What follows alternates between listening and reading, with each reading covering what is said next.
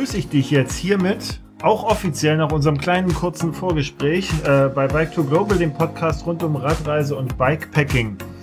Stefan, jetzt stell dich doch erstmal vor und dann rede ich weiter. Sehr gerne, Martin. Erstmal vielen Dank für die Einleitung und hallo an dich und auch alle Hörerinnen und Hörer. Genau, mein Name ist Stefan und ich bin als Medical Fitness Coach beruflich unterwegs. Ähm, bin, wer hätte es geahnt, passionierter Radfahrer, vor allem auf der Langstrecke. Mhm. Und habe mich die letzten Jahre hier in meinem Kämmerchen ein bisschen eingesperrt und Paper gewälzt, um eben jetzt im letzten Monat ein doch relativ umfassendes Buch eben zu Ultracycling und Bikepacking auf den Markt zu bringen. Genau, du, du hattest gesagt Medical Fitness und ich lese hier gerade auch Medical Fitness und Endurance Coach. Was ist das? Wie kann man das werden? Genau, also ich habe die letzten Jahre immer nebenberuflich in dem Bereich gearbeitet. Kann man sich so vorstellen.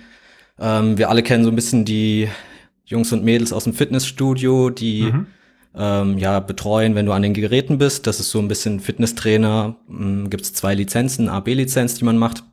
Äh, wenn man dem alles so ein bisschen noch was draufsetzen möchte, dann kann man eben so eine Zusatzausbildung machen zum Medical Fitness Coach, wo es eben mehr darum geht, ähm, ja, so ein bisschen die Zusammenhänge des Körpers eben besser zu verstehen, zu verstehen, wie kann ich eigentlich auch mit Leuten trainieren, die vielleicht durch Operationen Einschränkungen haben, die vielleicht Diabetes haben. Ähm, es geht alles so ein bisschen tiefer in die Materie rein. Mhm. Und das Ganze habe ich eben mit ähm, ja, Weiterbildung, vor allem so im Bereich Akupressur beschäftige ich mich, beschäftige ich mich sehr stark mit. Also wie löse ich akute Verspannungen und wie kann ich vor allem das Ganze eben auch so in den biomechanischen Kontext von Ausdauersportarten setzen. Mhm. Also wie kann ich typische Verspannungen im Radsport mit ja möglichst wenig Zeitaufwand, weil wir sind alle ziemlich faul, mhm. ähm, lösen.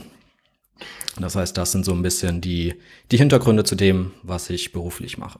Genau, also vielleicht ordnen wir das jetzt auch nochmal ein. Äh, Stefan, du hast ein Buch geschrieben, äh, Ultracycling und Bikepacking, alles, was du wissen musst. Und ich kann wirklich, ich habe das Buch durchgelesen, weil du hast gesagt, lass uns gerne quatschen. Lies das Buch, also habe ich das Buch gelesen.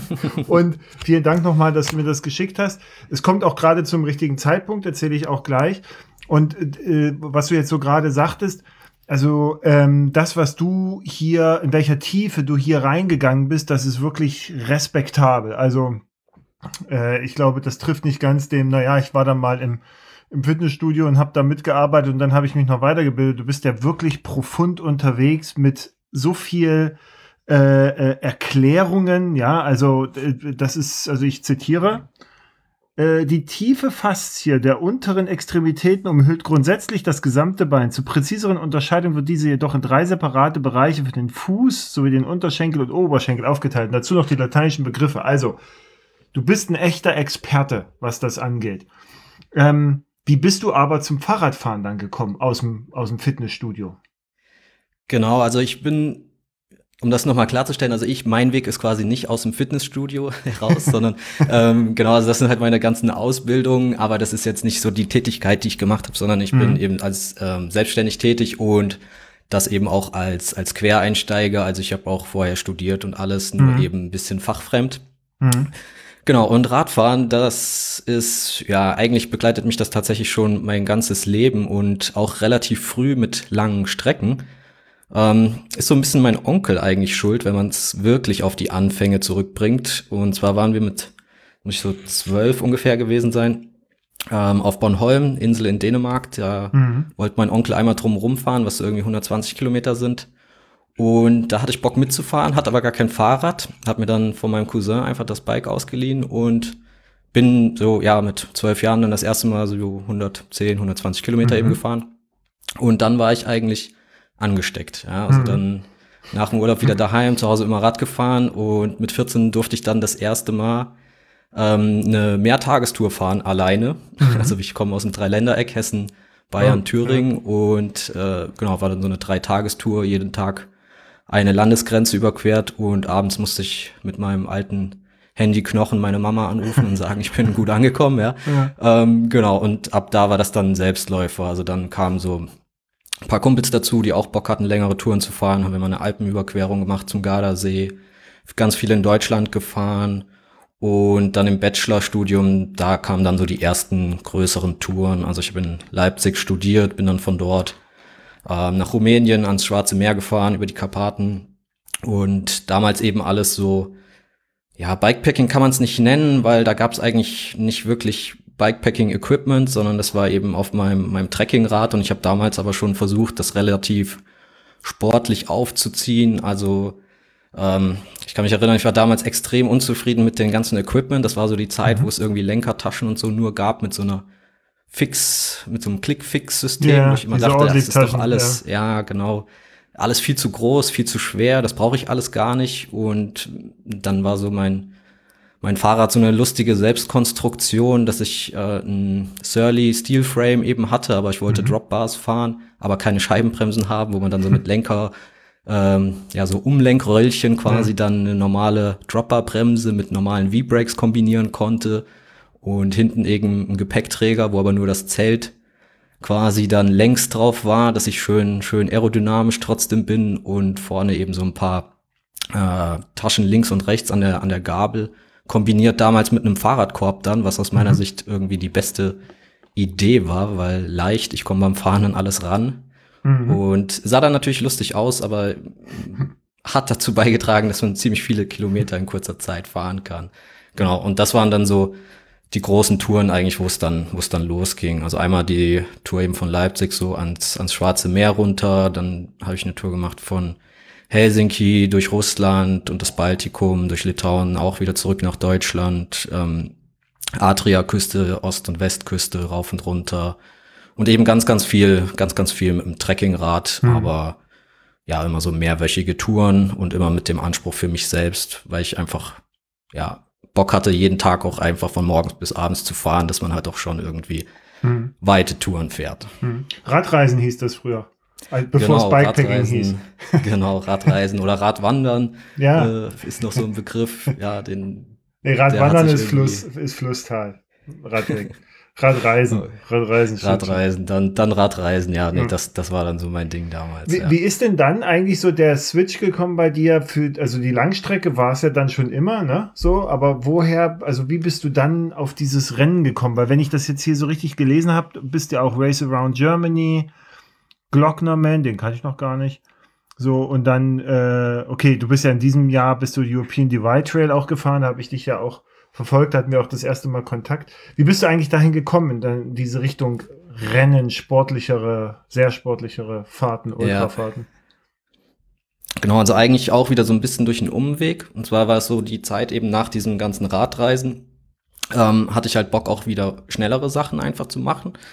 Und habe wieder mit Triathlon angefangen. Das hatte ich als Jugendlicher schon gemacht, hatte dann mal einen Kreuzbandriss, musste da ja relativ lange Zeit dann pausieren. Und habe zu der Zeit dann eben wieder mit Triathlon angefangen, bin erstmal auf die Ironman, also die Langstreckendistanz mhm. dort gegangen, habe das eine Zeit lang gemacht und auch da eben festgestellt, ja gut, ähm, so ein Ironman ist schon relativ lang, aber eigentlich meine Stärken kann ich da vielleicht immer noch nicht ganz ausspielen. Mhm. So, es ist eigentlich doch noch zu kurz. Und das war dann so die Zeit, wo ich auf einen Christoph Strasser und Race Across America aufmerksam geworden bin und so festgestellt habe, ah ja krass, es gibt ja so Dinge, wie ich jetzt quasi privat mache, mhm. gibt's ja vielleicht auch im Rennformat. Also mal, wirklich meine ersten Touren waren halt immer eigentlich so selbst organisiert und es war immer eher so, okay, jetzt bin ich einen Radmarathon gefahren, der 250 Kilometer ging, mhm. dann geht ja wahrscheinlich auch mehr, also fängst du mal an, irgendwie Familie zu besuchen und machst halt längere Touren. Genau, und zu der Zeit habe ich dann halt erfahren, ah, es gibt so Sachen wie 24-Stunden-Rennen und dann habe ich eben mit den 24-Stunden-Rennen mal angefangen. Ähm, bin dann nach Österreich und habe da einfach mal einfach mal teilgenommen. Und das hat sich dann halt so entwickelt, ne, dass man mhm. 24-Stunden-Rennen so als Einstieg, dann, dann war ich aber eher so in diesem Supported-Bereich drin, eigentlich so ein bisschen, ja, es war jetzt nicht unbedingt geplant, aber bei so 24-Stunden-Rennen sind halt hauptsächlich Leute, die dann auch Supported-Rennen fahren, ja. daher dann der Glocknerman später, ja. ähm, was eben in Österreich so ein 1000 Kilometer Rennen ist in den Alpen mit ziemlich vielen Höhenmetern, wo man aber halt mit Begleitcrew mitfährt. Und das Ganze ist aber halt auch echt schweineteuer ja, das und einfach zu teuer. Und da war dann die Idee, ja gut, äh, ist auch irgendwie Quatsch.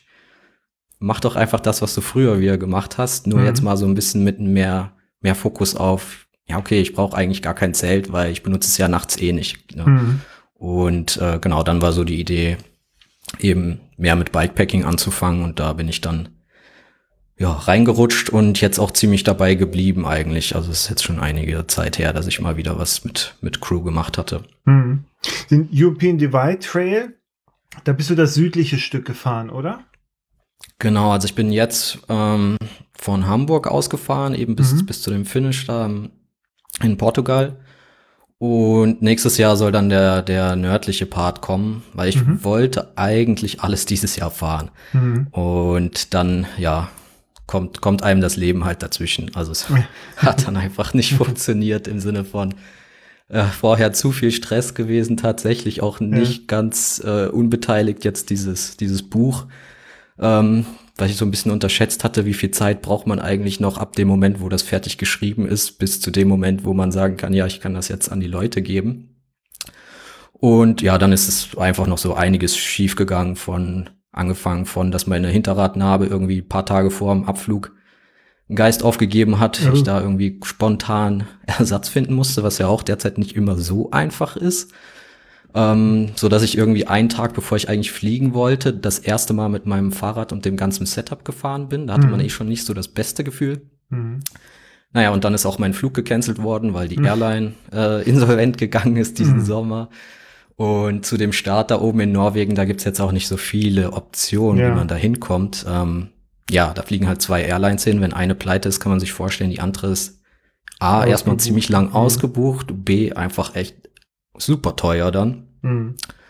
Genau, und da ich mich ja halt auch da jetzt nicht unter Druck setzen wollte, weil es ja auch eh kein Rennen ist. Und es war jetzt auch das erste Mal, dass ich mit dem Mountainbike so eine längere Tour gemacht habe. Also ich bin eigentlich eher so ein Rennradfahrer. Und genau, dann habe ich halt einfach spontan entschieden, naja gut, dann sind es eben viereinhalbtausend Kilometer ab Hamburg und ich habe ein bisschen mehr Zeit unterwegs, muss mhm. mich da jetzt nicht unter Druck setzen, weil ich hatte halt auch einen harten Anschlag hinten raus. Ähm, genau. Und mhm. der Rest folgt dann, folgt dann nächstes Jahr in die andere mhm. Richtung.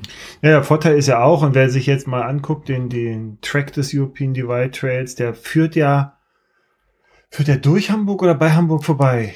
Der glaub, führt bei, direkt durch. Durch, ne? Das ist ja. so, die, das nimmt damit die, die Stadt, ja. Ja, siehst du, du fällst ja quasi direkt auf den Track und dann kannst du runter, runterfahren. Ja, genau. so, also ich hatte ja mit der, ach siehst du jetzt, mit der Heimatnomadin, ja, fällt mir genau. wieder der, der Klarname fällt mir wieder nicht ein. Naja, ähm, Leona. die sagte auch, dass er, genau, Leona Kringe, genau, die, äh, äh, dass der südliche Teil ja auch wohl der schönere sein soll. Also es ist wohl alles schön, aber der südliche hat sie wohl sehr begeistert auch. Ja, also ich war auch von, gerade von, von Spanien, alles was ab den Pyrenäen ist, da war ich mhm. schon extrem geflasht, weil das auch so eine Gegend ist, wo ich vorher tatsächlich noch nicht wirklich fahren war. Mhm. Und ich habe mir halt Spanien irgendwie, ja, ich bin jemand, der, der sich nicht vorher krass informiert, worüber mhm. er langfährt. Deshalb brauche ich auch immer am besten irgendwas, wo mir ein GPS-Track vorgegeben wird. Also ich bin mhm. nicht so der, der Routenplaner. Ja, ähm, bist du, ich auch nicht. Also finde ich gut.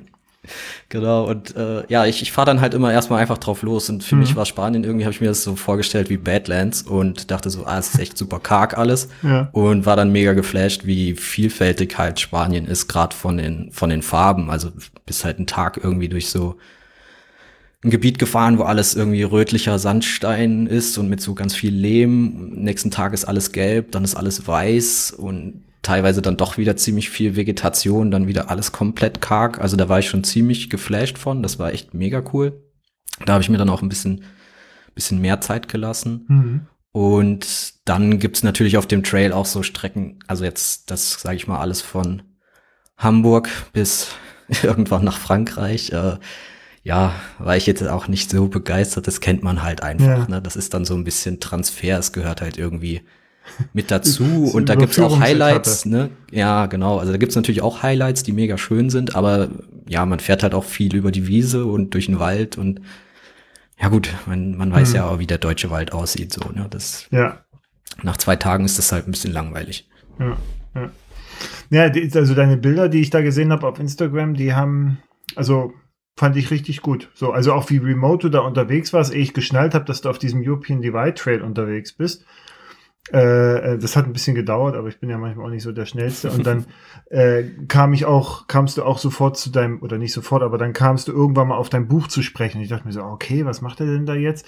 Und lass uns darüber mal sprechen. Das ist, also für mich ist immer die große Frage, also ich finde das Thema klasse, Ultracycling und Bikepacking, das hat mich sofort gecatcht. Vor allen Dingen auch, äh, weil du hattest das mal irgendwo gesagt oder geschrieben, dass du so überlegt hast, okay, wie kannst du eigentlich all dein ganzes Wissen jetzt mal so zusammenfassen, dass man es auch weitergeben kann, ja, und deine ganze Erfahrung auch so kanalisieren, dass damit Leute was anfangen können. So, und am Anfang habe ich gedacht, naja gut, ich beschäftige mich jetzt schon eine ganze Zeit lang damit, wie kann man jetzt besser, weiß ich, trainieren oder, oder optimaler sich vorbereiten. Und wenn man dann einmal in diesen Karnickelbau reingeht, dann, dann hat man so viele Optionen und Möglichkeiten, dass man gar nicht mehr weiß, okay, was mache ich denn jetzt eigentlich richtig ja, ja. und was mache ich falsch. Und bei dir war es so, und das ist gut, wer mich kennt, weiß, ich mache ja nicht Fishing for Compliments, bei dir war es so, ähm, dass ich mich da sehr gut wiedergefunden habe und es kam vor allen Dingen auch zu einem richtigen Zeitpunkt. Deswegen habe ich dir auch so unglaublich viele Fragen gestellt, die wir hoffentlich vielleicht alle so ein bisschen durchgehen können. Ähm, weil ich nämlich gerade an einem Punkt bin, wo ich sage, ich habe jetzt so ein aus meiner Sicht ein recht hohes Trainingslevel und ich komme aber gerade nicht weiter. Weißt du, so ja, das ist so, ja. Ja, wie lange ist denn jetzt noch dieser deutsche Wald, ja, bevor Spanien anfängt sozusagen? Wann, wann, was passiert denn da? Kommt da überhaupt noch mal was oder bin ich jetzt verdammt ewig auf diesem Niveau zu arbeiten? Und da bist du mit deinem Buch genau richtig gekommen. Jetzt interessiert mich da aber natürlich erstmal, wie ist überhaupt die Idee entstanden, dass du dich hinsetzt und sagst, weißt du, ich schreibe jetzt erstmal das Buch, anstatt Fahrrad zu fahren. Ja, ja. Ähm, ja, es ist ein langer Prozess eigentlich gewesen, der auch ziemlich organisch war. Also es hat sich so ein bisschen die Idee verselbstständigt. Mhm. Ähm, das erste Mal, wo ich gedacht habe, ach, vielleicht machst du mal was in dem Bereich, war eigentlich so ähm, Anfang 2019, da bin ich mit dem Jochen Böhringer zusammengefahren. Mhm. Um, ähm, da hatte ich so eine, ja, so eine Aktion, ähm, die so ein bisschen politisch motiviert ist, eben gemacht, mhm. wo der Jochen mich begleitet hat auf einer Strecke von Frankfurt, ähm, an einem Tag dann nach Österreich und durch die mhm. Schweiz so ein bisschen. Mhm. Und da haben wir uns ziemlich viel über Trainingstheorie ausgetauscht, weil wer den Jochen so ein bisschen kennt, der weiß, dass der sich extremst mit sowas auch auseinandersetzt mhm. und sich gerne in Details verliert. Mhm. Und ähm, ja, wenn man dann halt so 24 Stunden zusammen fährt, hat man ziemlich viel Zeit, über sowas zu quatschen. Und da sind wir dann so ein bisschen drauf gekommen, okay, es wäre ja auch eigentlich ähm, vielleicht so durch meinen Hintergrund ähm, ziemlich relevant, eigentlich mal da was zu machen. Und dann war eben so meine Idee, okay, du hast jetzt echt super viel Wissen halt über den Körper einfach angeeignet und mhm. du bist selbst auf der Langstrecke unterwegs. Ähm, fange ich mal damit an, erstmal das so ein bisschen in Zusammenhang zu bringen. Und da war eigentlich die erste Idee so, ähm, ja, es wird eher so ein kleines Heft mal vielleicht, ähm, wo man zeigt, ähm, was für Übungen sind jetzt gerade für die Langstrecke besonders gut, um so Sachen wie Schirmers Neck und mhm. äh, Schmerzen im unteren Rücken und so weiter vorzubeugen. Und dann habe ich damit angefangen, ähm, war zeitgleich aber dann halt immer mit dem Jochen so ein bisschen im Austausch und ähm, am Anfang dann auch mit dem Matti Köster. Und da ist dann relativ schnell klar geworden, ja, eigentlich ja, wäre auch cool, wenn man das Ganze ein bisschen ausdehnt und vielleicht halt auch einfach noch so ein bisschen die Trainingstheorie ganz normal aus dem Radsport mit reinnimmt. Mhm. Und dann war relativ schnell klar, naja, es gibt halt auch einfach noch so viele Themen rundherum, die dann mhm. eben typischen Radsport ja wirklich von der langen Strecke unterscheiden. Mhm. Und das war dann eigentlich so der Moment, wo ich gemerkt habe, okay, alle, mit denen ich hier jetzt so spreche, die den Sport auch machen, die haben eigentlich Bock und sagen alle, hm, es fehlt mir auch so ein bisschen, weil mhm man merkt es ja selbst, wenn man mit dem Sport anfängt, man kommt irgendwo natürlich vom, vom Radfahren, die meisten.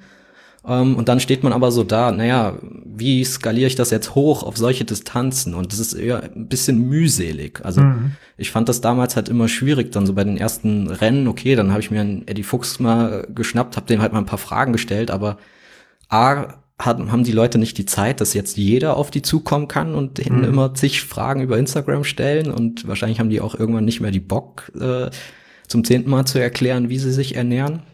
Und ähm, ja, Podcasts sind natürlich super cool. Mittlerweile gibt es da ja auch wahnsinnig viel. Mhm. Ähm, aber es ist natürlich so eine, so eine mühselige Angelegenheit, sich jetzt äh, mal einen Podcast mit dem Sofian Sihili anzuhören, wo er so ein bisschen was preisgibt. Dann muss ich mir einen anhören vom James Hayden. Dann kriege ich da auch wieder so zwei, drei Happen zugeworfen.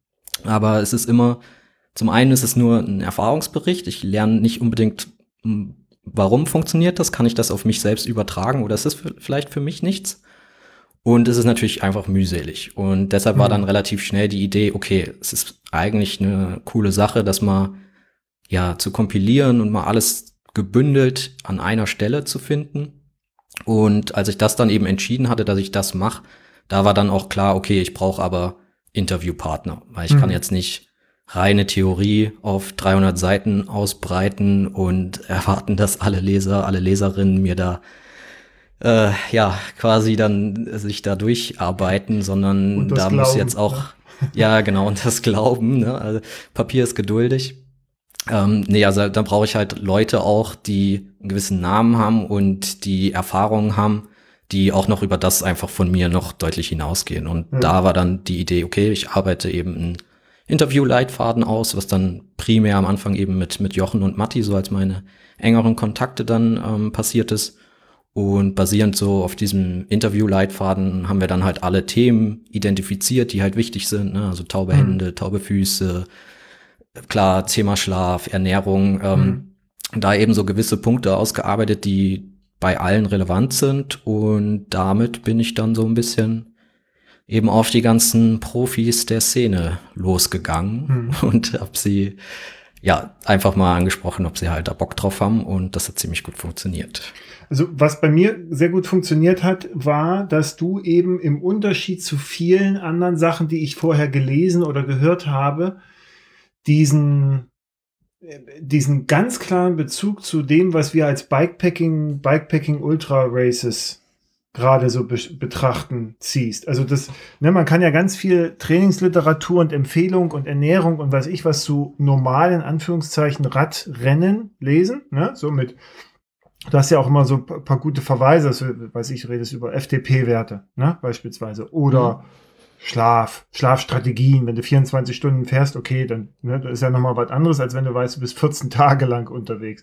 Und das machst du ganz gut, weil da habe ich mich oft wiedergefunden, weil ich mir dachte so, ja, okay, alles klar, ich mache jetzt halt, weiß ich, ein enormes Intervalltraining und habe dann einen höheren FDP. Und dann hast du so geschrieben, wenn ich mich recht erinnere, äh, sagst du, ja, nee, ist auch schon wichtig, aber wenn man halt jetzt so äh, mehrere Tage im Bikepacking-Stil so, so eine Sache macht, da ist das eigentlich also ist schon, ist gut, wenn du es hast, aber bringt dir eigentlich nicht viel. Oder mit dem Schlafen, du hattest irgendwie so einen Satz, das, fand ich ganz toll.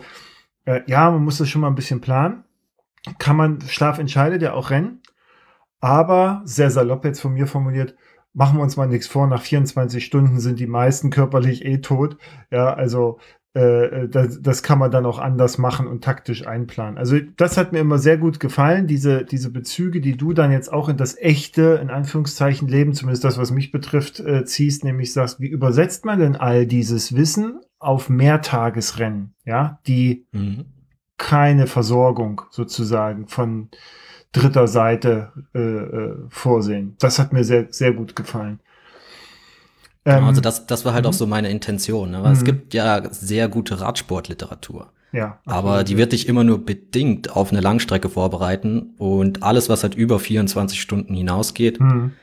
ja, da hilft dir das dann halt nicht mehr so viel weiter. Mhm. Ne? Also Ötztaler kann man immer fahren, ja, so da, da kannst du alles lesen, nur das, worum es uns ja hier geht, so ein bisschen, da, äh, das habe ich echt vermisst. Deswegen, ich kenne das auch mit dem Sofiane ab und zu erzählt er mal was ne, und, und dann denkt man so, ah, okay, einfach nicht schlafen. Ja, gute Idee. Weißt du, bis dann denkst du, okay, aber wie mache ich das? Ne? So, oder, oder, oder James Hayden, der hat da mal drüber gesprochen, ja, du musst, weiß nicht, wenn du zehn Minuten Schmerz aushalten kannst, dann kannst du auch äh, am Berg quasi attackieren. Ne? Und ich habe eine Zeit lang gedacht, okay, ich muss halt lernen, zehn Minuten so im Schmerz zu fahren, damit man das wegstecken kann. So. Aber das ist natürlich völliger Blödsinn, weil man ja auch von ganz anderen körperlichen Voraussetzungen oder Schmerzempfindungen und weiß ich was ausgeht. Deswegen finde ich das mal ganz ja. gut, wenn das jetzt so eingeordnet ist und abgeglichen. Das tust du ja auch ganz viel, abzugleichen. Genau, also ist, man kann ja sehr viel übertragen. Ne? Also es gibt mhm. natürlich für Langstreckenradsport im Endeffekt nur ein, ja, was heißt begrenzt? Im Endeffekt gibt es da keine Literatur zu. Ne? Also mhm. man findet natürlich so extrem Ausdauersportarten schon in den Sportwissenschaften, aber das bezieht sich dann meistens eher auf Trailrunning. Ähm, Im Radsport gibt es ganz, ganz wenig, ein paar Studien, die aber eher sehr, sehr deskriptiv sind, wenn es um Ernährung und so weiter geht. Mhm. Und Sachen wie Schlafentzug oder so ist, glaube ich, so ein bisschen für den meisten Sportwissenschaftler halt sehr fern der Realität, weil die meisten ja. Leute sich, wir verlieren da ja so ein bisschen den Bezug zur Realität, wenn wir uns da mal ja. ganz ehrlich mit uns selbst sind. Ne? Wir denken, das ist normal, ein Transcontinental in zehn Tagen zu fahren. Ja. Oder in zwölf oder in dreizehn, was auch immer.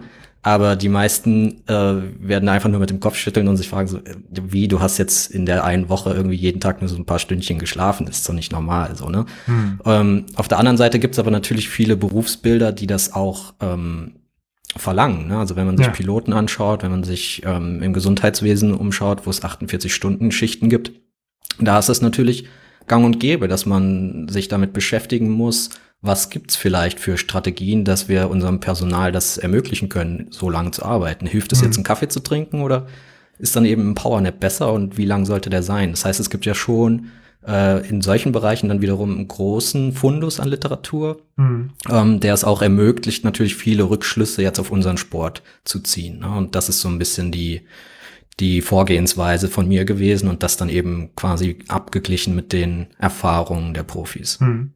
Hüpfen wir doch gleich mal rein. Gab es beim Schreiben Überraschungen beim Abgleich von Theorie und Praxis? Das habe ich mich ehrlicherweise gefragt, weil du hast ja, kommst ja aus dem, deinem Erfahrungshorizont und dem, was du weißt und dann mit dem Gespräch, im Gespräch mit eben all diesen Athleten und Athletinnen, gab es da für dich so Aha-Momente? Also es gibt ja Aha-Momente auf hm. jeden Fall, so ein bisschen in beide Richtungen vielleicht. Ähm, also was mir insgesamt bei den Interviews halt krass aufgefallen ist, ist, wie professionell doch alle Athleten, Athletinnen an die ganze Sache rangehen. Was mich im ersten Moment dann auch ein bisschen überrascht hat, weil es ja schon viele, auch von den Profis, eigentlich ja nebenberuflich als Hobby machen. Mhm. Aber man hat bei allen Gesprächen gemerkt, ah krass, die machen sich echt viele Gedanken aber sehr unterschiedlich. Also es gibt diejenigen, die eben super wissenschaftlich in Trainingstheorie einsteigen. Und dann gibt's andere, die machen sich darüber überhaupt keinen Kopf und sagen einfach nur, ja, ich muss halt viel Fahrrad fahren, das wird dann schon mhm. werden. Ähm, beschäftigen sich aber auf der anderen Seite mit autogenem Training und sonstigen Sachen, um eben ihre, ihre Schlafphasen zu optimieren. Ja? Mhm. Also das fand ich äh, extrem bemerkenswert, wie unterschiedlich die Herangehensweisen sind und dass sie trotzdem alle auf eben diesem Top-Level fahren. Das heißt, so, da merkt man einfach, wie vielfältig kann man diesen Sport machen, weil es mhm. besteht eben nicht nur aus schnell Fahrradfahren, es besteht eben aus ganz, ganz vielen Dingen. Und die richtige Mischung sorgt halt dafür, dass du erfolgreich bist oder nicht. Mhm. Ähm, das war so das eine, was einfach grundsätzlich bei den Interviews aufgefallen ist. Und dann merkt man natürlich auch viele Dinge, die die Athleten, Athletinnen so erzählen, die man halt in der Literatur dann auch, wo man die Brücke dann einfach sehr, sehr gut schlagen konnte. Also es gibt ja so dieses, ähm, ja, diese ganz plumpe Aussage, ja, wenn es dir halt beim Bikepacking irgendwie schlecht geht, so dann, ja, dann ess doch erstmal was. So, mhm. ne? Also es wird definitiv nicht schlechter, wenn du erstmal isst.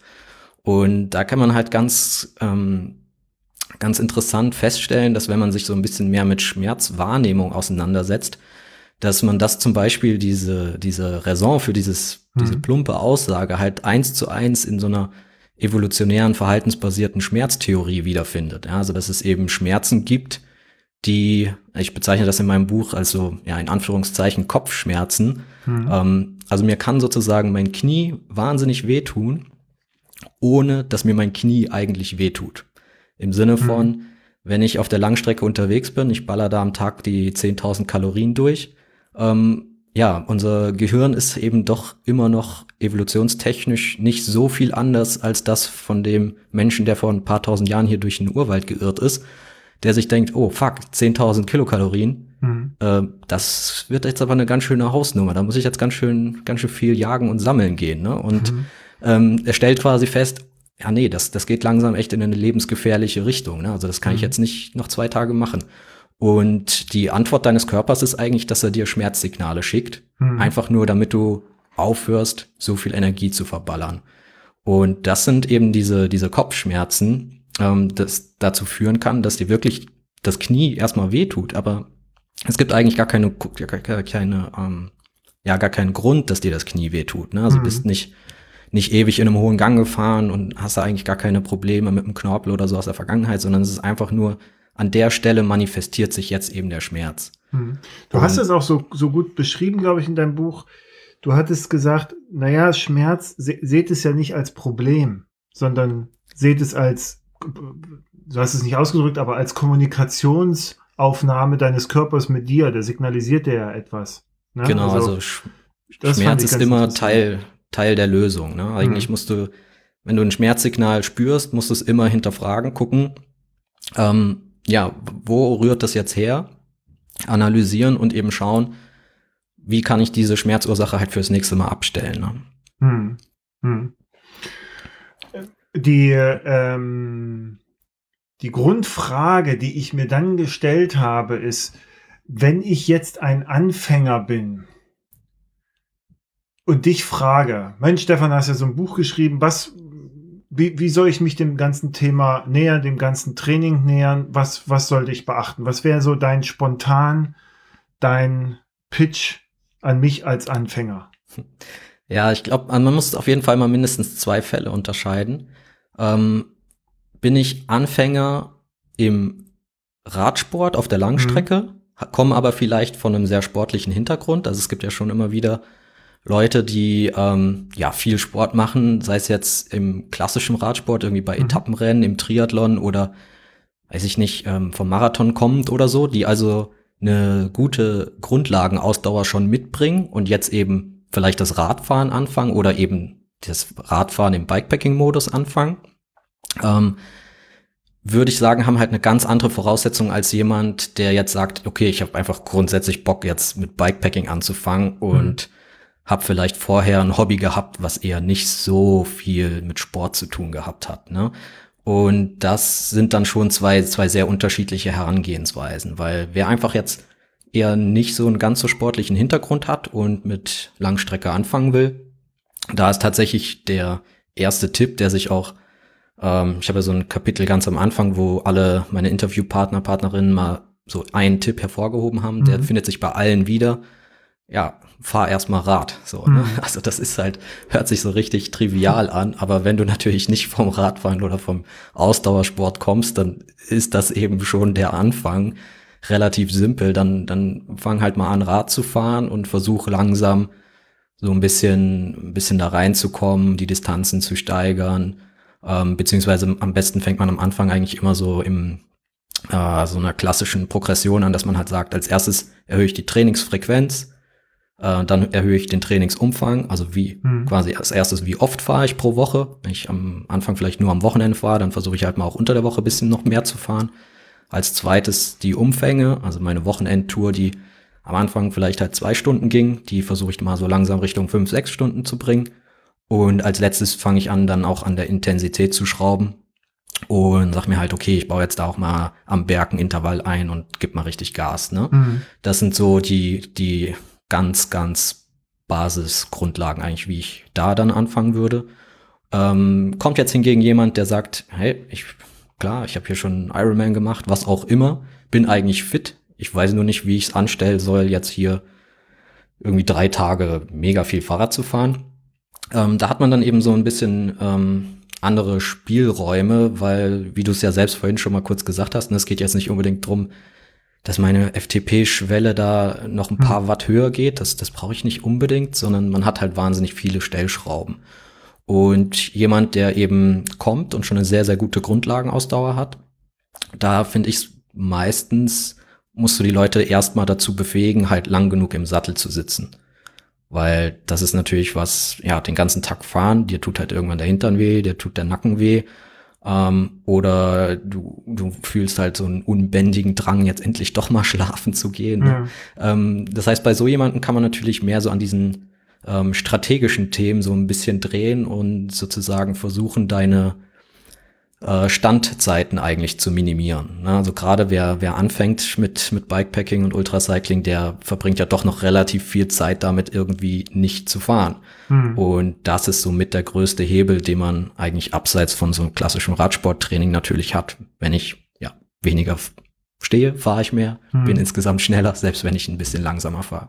Mhm. Ja, man sieht das ja auch immer bei den Videodokumentationen dann, wenn die dann mal so neben den jeweils führenden Fahrern also nebenher gehen, die sind ja nicht schnell unterwegs, ne? sondern das ist genau. halt, glaube ich, die Konstanz und die, die geringe Pausenzeit.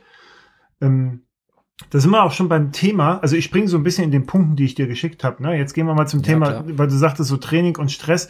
Du siehst, ich habe mich damit intensiv beschäftigt aufgrund der Fragen. Ein paar Fragen wollte ich dir davon stellen. Ich liebe dieses Konzept, was du nennst, die Lebenskilometer. Das schließt jetzt so ein bisschen an das an, was du gerade sagtest. Ne? Dieses Fahr erst mal. Lebenskilometer sammeln heißt ja, weiß ich, Körper dran zu gewöhnen, dich selber dran zu gewöhnen, äh, Muskulatur vielleicht auch aufzubauen. Ich habe mich gefragt, wie viele Lebenskilometer sind eigentlich gut und wie viele sind denn zu wenig? Also aus ja. einer Amateursicht, ne? So. Ja, ja. Ja, wie viele sind gut? Das ist wirklich schwierig zu sagen. Also lass uns mal andersrum anfangen. Ja. Wie viele wären zu viel? Das kann man schon mal sagen, das gibt's nicht. Ja. ja. Ähm, also das Konzept Lebenskilometer ähm, spielt vor allem eben auf die, auf die Ökonomie. Sprich, ähm, wie viel Input braucht mein Körper, um Output zu erzeugen? Das heißt, Input, entweder ich messe, ähm, wie viel Sauerstoff verbraucht mein Körper oder ich messe direkt, wie viel Energie, also wie viel Kilokalorien verbraucht mhm. mein Körper, um eine gewisse Wattleistung zu erzeugen, also irgendwie gewisse, gewisse Geschwindigkeit, gewissen Vortrieb auf dem Rad.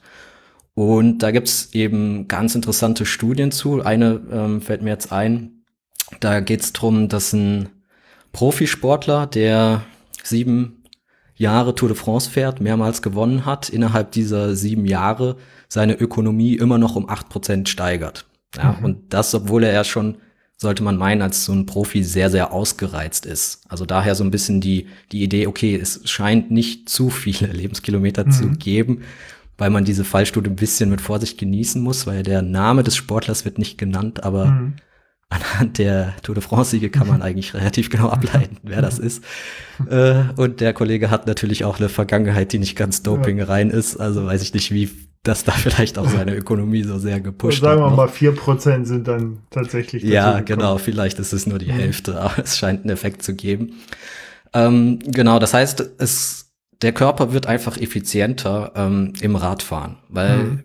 wir haben alle so eine recht, ja, Radfahren wird, glaube ich, oft so als simpel wahrgenommen, weil in Deutschland lernt halt jedes Kind Fahrradfahren irgendwie dann so mit, weiß ich nicht, fünf, sechs Jahren. Mhm. Und deshalb denken wir, ah, wir können ja alle Fahrrad fahren. Klar, setzen uns auf ein Gravelbike jetzt irgendwie und äh, fahren halt Fahrrad. Na klar, wir fallen auch nicht um. Aber das heißt ja noch nicht, dass wir effizient Fahrrad fahren können, weil ähm, das Zusammenspiel zwischen, zwischen Fahrrad und Muskulatur ist halt dann doch nicht trivial, gerade weil das mhm. Fahrrad eben ein starres Sportgerät ist. Das heißt, unsere Bewegungsabläufe werden schon sehr vorgegeben, einfach durch das Sportgerät Fahrrad. Und ähm, in der Tat braucht man halt doch ein relativ hohes Maß an intermuskulärer Koordination. Das heißt, wie spielen meine Muskeln zusammen? Ja, also ich habe sozusagen Muskeln, die an einem Gelenk ansetzen, so wie mhm.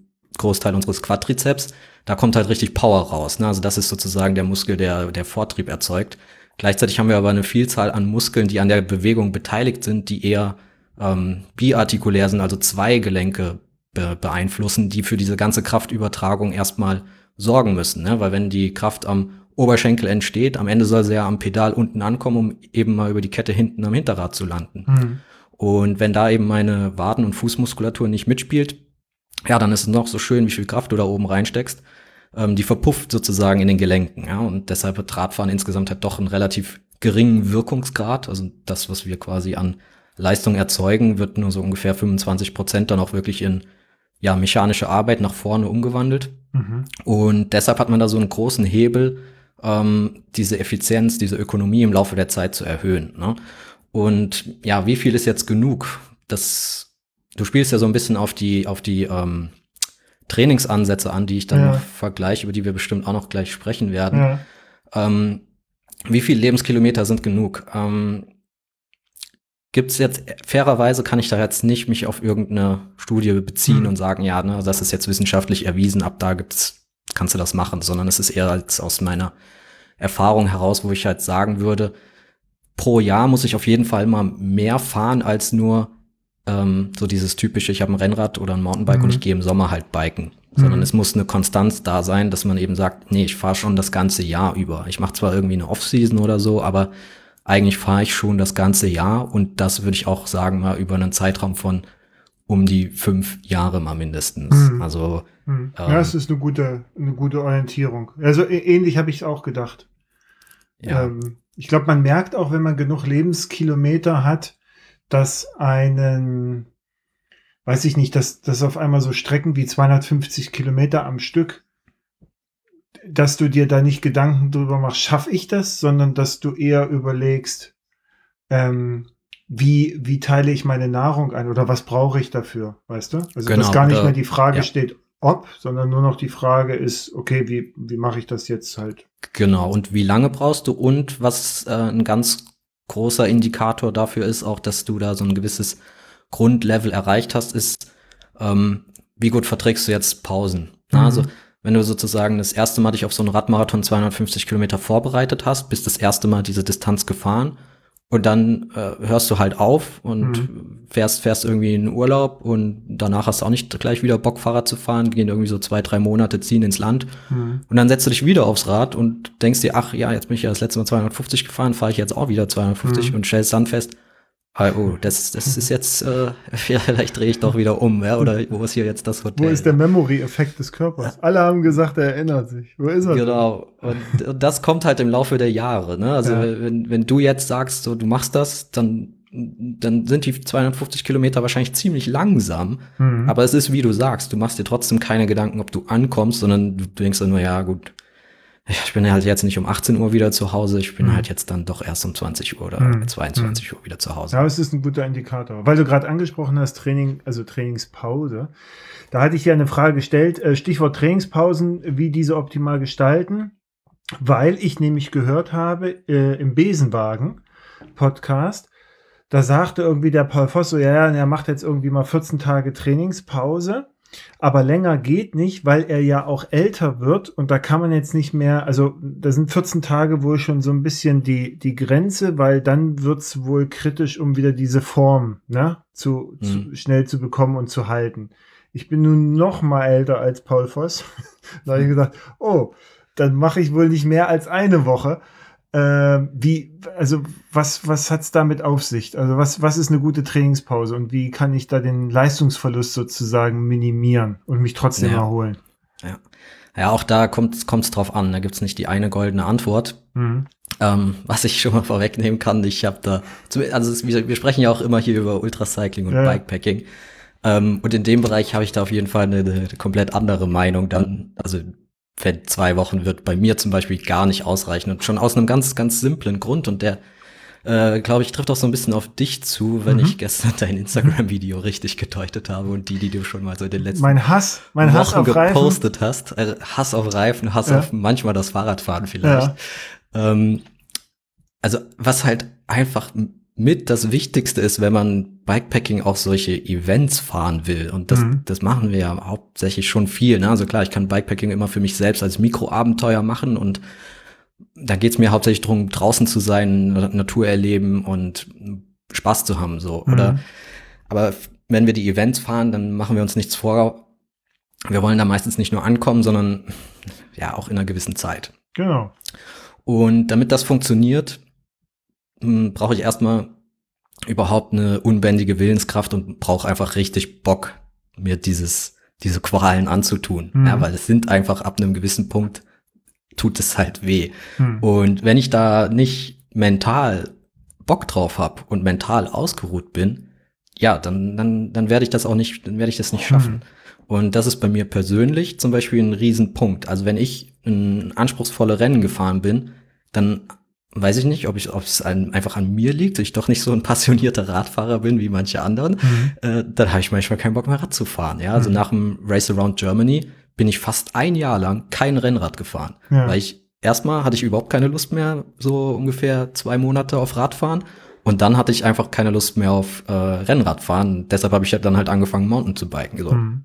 Und ja, wenn du halt zum Beispiel so einen Punkt hast, dann ist es aus meiner Sicht fatal zu sagen nach, nach deiner Saison, ich mache jetzt nur 14 Tage Pause und dann gebe ich es mir wieder richtig und fange hier mit strukturiertem Training an. Mhm. Weil was gewinnst du davon? Ja klar, du ähm, hältst irgendwie dein, dein, deine Schwellenleistung auf einem gewissen Wert, verbesserst die vielleicht auch. Ähm, wenn du dann aber zu deinem Event, wo du dich eigentlich mega drauf gefreut hast, ankommst und ach, eigentlich ja. hast du aber so einen Trainingsverdruss schon, den du ja. mitbringst, ja, gut, dann weiß ich nicht, wird dir das Rennen Spaß machen? Wirst du da wirklich Leistung abrufen können? Wahrscheinlich nicht. Genau. So, ja. und ähm, deshalb, so diese, dieser Leistungsverlust, ne, der ist natürlich da. Und Leistungsverlust, da hat der Paul auch nicht ganz unrecht. Ähm, ab zwei Wochen wirst du das einfach drastisch spüren. Auch eigentlich schon unabhängig vom Alter, weil es gibt so gewisse, ähm, ja, so unser, man kann so ein bisschen die Anpassungsprozesse, die im Körper passieren, wenn man regelmäßig Ausdauersport macht, kann man so ein bisschen aufteilen in ähm, periphere und zentrale Anpassungsprozesse. Das heißt, so in der Peripherie sind halt so alles, was das Blut eigentlich betrifft. Und äh, zentral ist eher so, was, was unsere Muskulatur betrifft, wie, wie schnell können wir sozusagen äh, Sauerstoff und Kilokalorien dann in, ja, in, in Watt transferieren, ja. Mhm. Und ähm, da ist es tatsächlich so, wenn du zwei Wochen ähm, pausierst, im Sinne von, aber ich, ich mache halt, also ich mache keinen Sport, ich bewege mich nicht, ähm, dann sinkt die Menge an, an Blutplasma, also das Blutvolumen, was du insgesamt hast, das, das ist dann schon schnell wieder auf einem Wert vor quasi deinem Trainingsniveau. Mhm.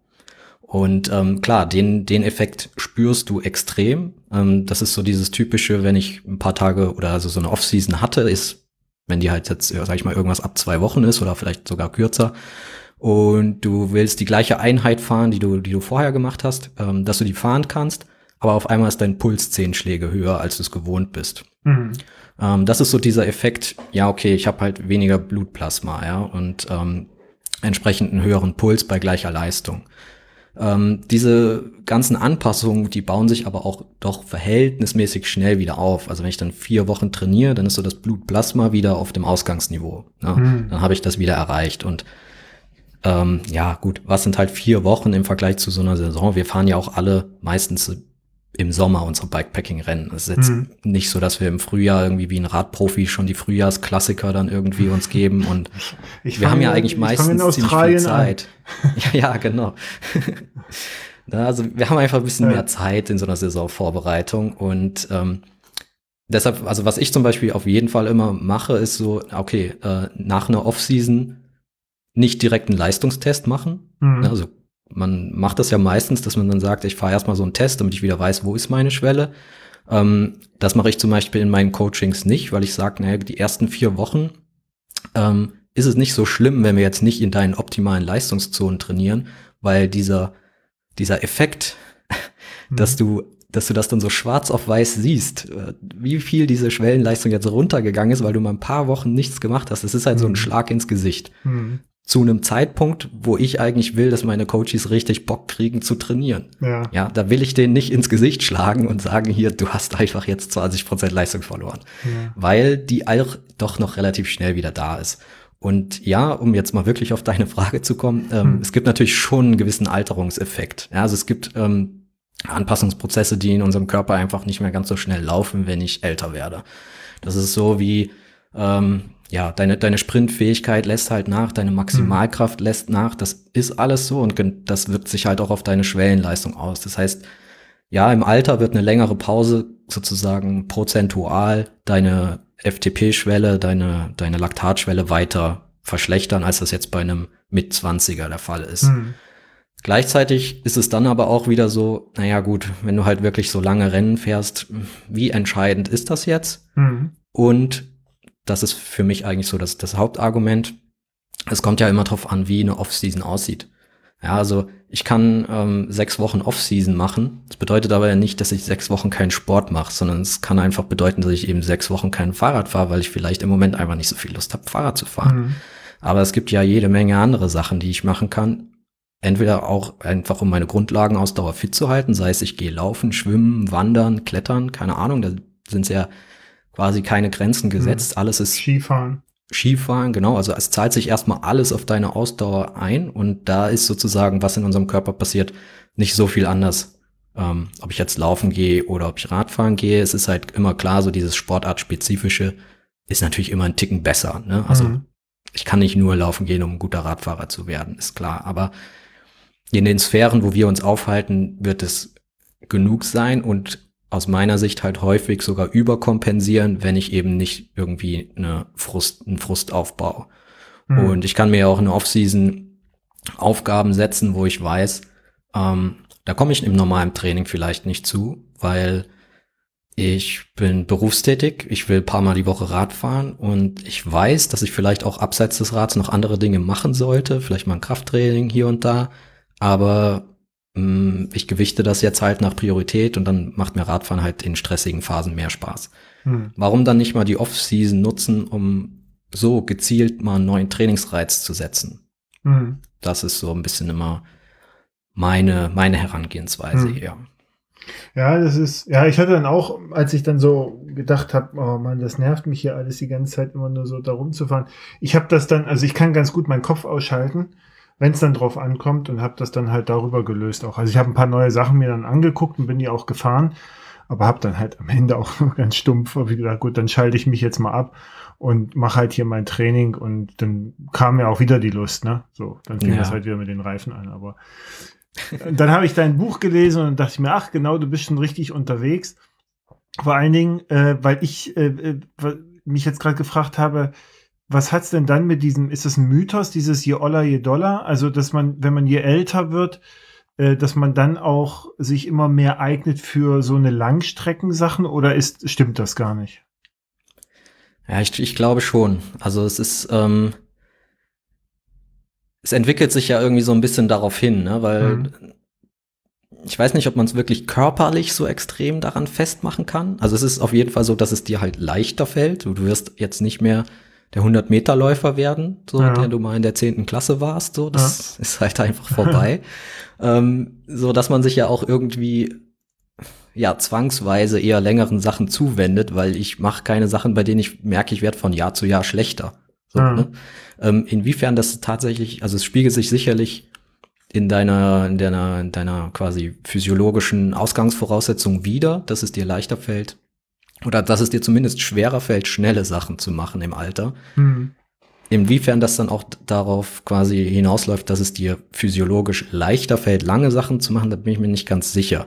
Aber es wird auf jeden Fall halt ja vom, vom Kopf her schon alles in diese Richtung dann immer gehen. Ne? Mhm. Und was halt ein schon ein interessanter Effekt ist, den ähm, hat mir der Jochen jetzt auch wieder erzählt. Also der macht immer auch regelmäßig wirklich mal so eine Spirometrie, wo er eigentlich einfach sich ähm, wirklich komplett ähm, den Sauerstoffverbrauch und so weiter auch alles mal messen lässt.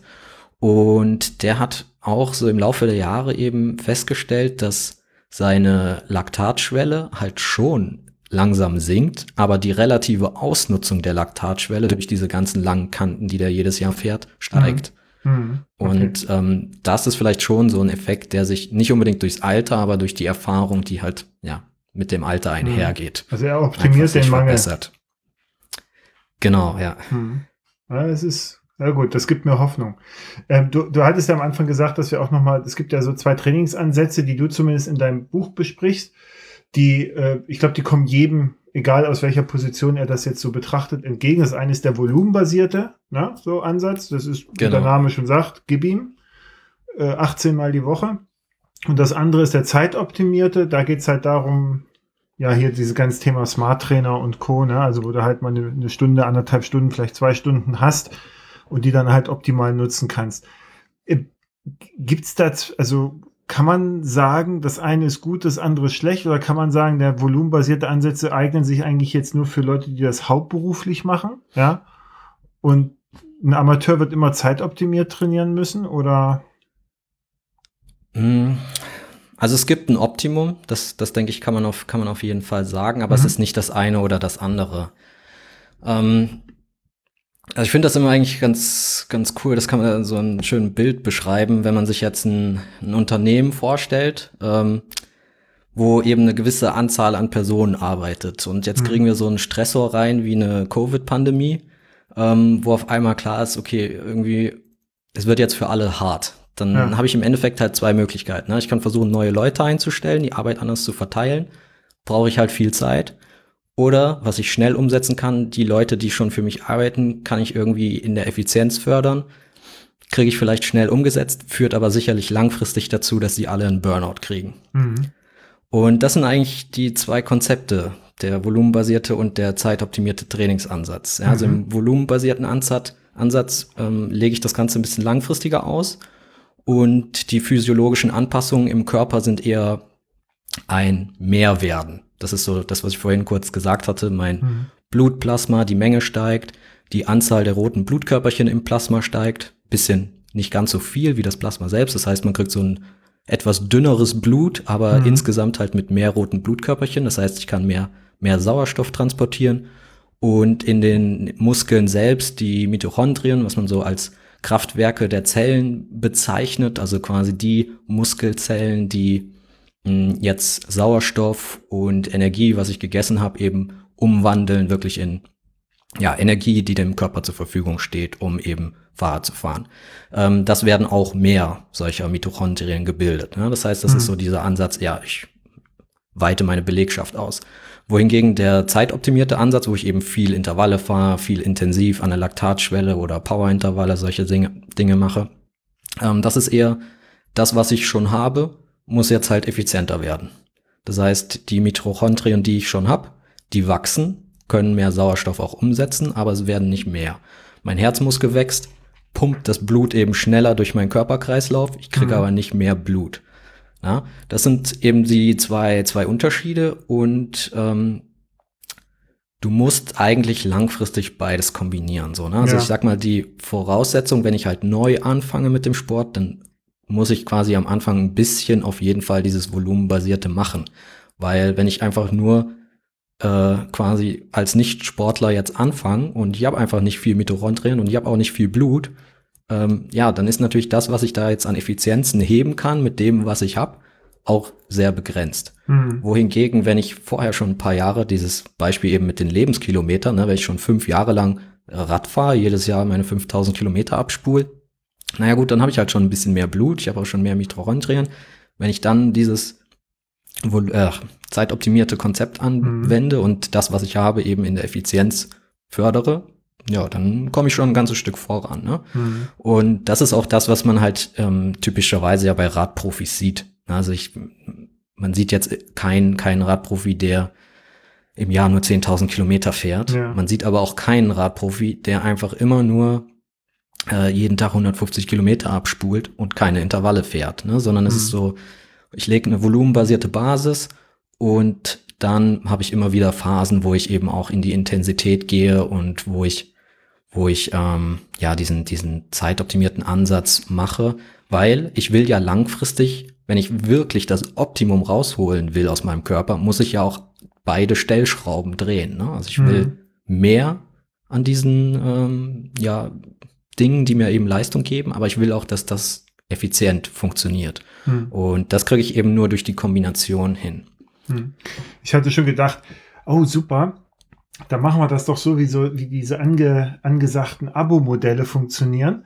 Ja, ich bereite mich jetzt auf ein Rennen vor, dann trainiere ich, dann mache ich das Rennen und danach mache ich wieder Schluss und wenn ich weiß, das nächste Rennen ist, dann gehe ich wieder mit einem zeitoptimierten Ansatz rein, trainiere mich kurz hoch und wieder runter. So, aber das funktioniert funktioniert ja, ja nicht so. Oder? Wobei das nicht ganz falsch ist. Ne? Also das ist Mist. zum Beispiel ein, ein Punkt, ähm, den man auf jeden Fall in dem zeitoptimierten Ansatz hat. Mhm. Also wenn ich volumenbasiert trainiere, ähm, dann kann ich auch Rennen über die ganze Saison verteilt eigentlich fahren, ja. ne? weil ich habe auch eine sehr konstante Leistung. Wenn ich versuche halt ähm, mit weniger Zeit gleiche, gleiche Effekte ähm, zu erzielen, führt das eigentlich immer dazu, dass halt meine Leistungsspitze auch nicht so lange verfügbar ist. Ja. Das heißt, dann teile ich sozusagen meine, meine Trainingsplanung. Also im Buch habe ich ja so eine, ähm, ja, bei der, bei der Trainingslehre so einen Blockplan sozusagen, mhm. dass man mhm. eben sein Training in so Phasen einteilt und jede Phase hat so einen gewissen Fokus. Und ähm, wenn ich jetzt zeitoptimiert trainiere und ich will mehrere Rennen im Jahr fahren, dann ist es halt auch wichtig, dass ich mich für jedes Rennen wieder hoch trainiere. Mhm. Wohingegen bei so einem volumenbasierten Ansatz, da kann ich das alles ein bisschen konstanter halten. Ähm, habe nicht so Leistungsspitzen, sondern mhm. ich kann auch eine gute Leistung über eine längere Zeit aufrechterhalten. Und brauchst nicht so viel, um da nochmal draufzulegen im Vorfeld. Ne? Genau, ja. ja. Na, ich hatte, also ich hätte jetzt eher gedacht, also okay, super. Äh, gut, dass ich es jetzt weiß. Warum mache ich das eigentlich die ganzen Zeit, die ganzen Jahre? Äh, die, äh, ich weiß noch nicht, ob das, also ich hätte immer gedacht, das ist nicht gut für den Körper. Weißt du, wenn du jetzt so dich hochtrainierst, das Ding machst, du hast, weiß ich, eine Woche, ja, oder 14 Tage, und danach sackt das wieder ab. Und dann kommst du in einem Dreivierteljahr wieder und trainierst wieder hoch. Ja, du, du, aber das machst du ja nicht. Du, du machst mhm. ja dann keine großen Pausen, ne? sondern du setzt ja wirklich Leistungsspitzen. Ja, beim ja, volumenbasierten Ansatz, ne? Beim, ja, auch beim, auch beim auch zeitoptimierten. Zeit, okay. ne? Also ja. du hast dann halt, ähm, das funktioniert ja nicht, dass ich dann paar Monate gar nicht trainiere. Ja, und dann, dann fängst du ja bei Null an. Ne? Genau, ne? also da auch den zeitoptimierten Ansatz fährt man ja schon so konstant übers ganze Jahr und man strukturiert mhm. nur das Training ein bisschen anders mhm. und muss halt vor jedem Rennen wieder so eine Spitze erstmal reinsetzen. Mhm. Okay, gut. Ja, also, ne, also dein, dein Trainingsplan, nicht rumkommen. Genau, dein Trainingsplan, deine Empfehlung die wollen wir all den Leserinnen und Lesern deines Buches dann überlassen. Deswegen, da muss ja auch ein gewisses Geheimnis bleiben. ähm, da sind wir aber schon beim Thema, das hattest du auch so äh, nochmal so mit an, angesprochen, so zwischen den Zeilen. Ich bin jetzt, also ich kombiniere das jetzt gerade so ein bisschen äh, Volumen und, und Zeit optimiert, ne? also dass ich mir jetzt also die, das Volumen hole ich mir meistens so über längere Fahrten an den Wochenenden und in der Woche mache ich so auf äh, Swift äh, mal so strukturierte Trainings. So, da gibt's halt so Trainingspläne, die kennst du ja auch. Jetzt habe ja. ich gerade einen, der heißt Dirt Destroyer, den schätze ich sehr, weil er mich wirklich mal destroyed. Vorher hatte ich halt paar so Trainingspläne, wo ich dachte, ja gut, also mache ich, aber und daher kam auch unter anderem die Frage, Mensch, jetzt ich fahre diese Trainings durch und da ist jetzt nichts, wo ich sage, oh, das wird heute aber schlimm. Ne, jetzt so bei dem Dirt Destroyer, jetzt sind so ein paar Sachen drinne, wo ich danach denke, so unangenehm, aber cool. Ne? So, also wenn du das hast, dann merkst du ja, okay, da arbeitet irgendwas, dann da, da reizt dich wieder was. Was hältst du von diesen Trainingsplänen, so Swift oder sogar so Coaches wie Enduko? Da hatte ich mal so zwischendurch gedacht, na, vielleicht hilft der dir irgendwie weiter, dass er dich mal so ein bisschen mehr peitscht oder dir mehr eine andere Orientierung gibt. Ja. Was sagst du zu solchen Sachen? Ja, ich bin natürlich biased, was, was das anbelangt. Ne? Klar. Also es ist ja eine, ein Konkurrenzprodukt sozusagen auch ja, zu dem Service, den ich anbiete. Ja. ja.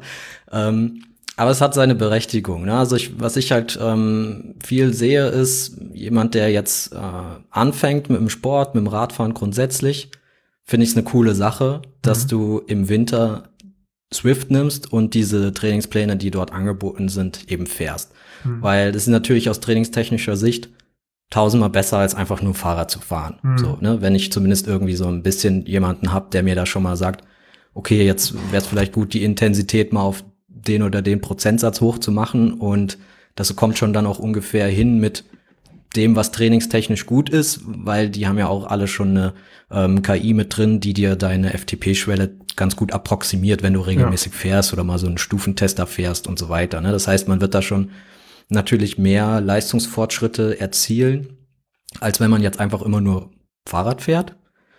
Und ähm, es hilft einem natürlich am Anfang, wenn man jetzt sagt, so, ah, jetzt hat der Stefan da ein Buch geschrieben und mhm. jetzt muss ich es lesen und dann soll ich mir das auch noch quasi in Trainingspläne übersetzen. Da habe ich ja gar keinen Bock drauf. Mhm. und äh, Personal Training ist mir jetzt zu teuer so. Ne? Dann mhm. ist das natürlich eine super Alternative. Obwohl man ähm, sagen muss, auch hier kein Fishing for Compliments. Wenn man dein Buch liest, kann man aus meiner Sicht sehr gut erste Trainingspläne für sich bauen. Definitiv. Also das ist ja der Anspruch, ne? dass, mhm. dass du das danach durchaus verstanden hast und erstmal loslegen kannst, auf jeden mhm. Fall. Ne? Also immer eine, eine Bequemlichkeitsfrage. So, ne? Will ich mich selbst jetzt damit auseinandersetzen oder will ich eigentlich, dass es jemand für mich macht? So. Mhm. Ähm, aber es ist natürlich, man muss sich natürlich auch immer bewusst sein, dass alles, was ich durch eine reine Softwarelösung mache, natürlich auch im seinem Nutzen irgendwo Grenzen hat.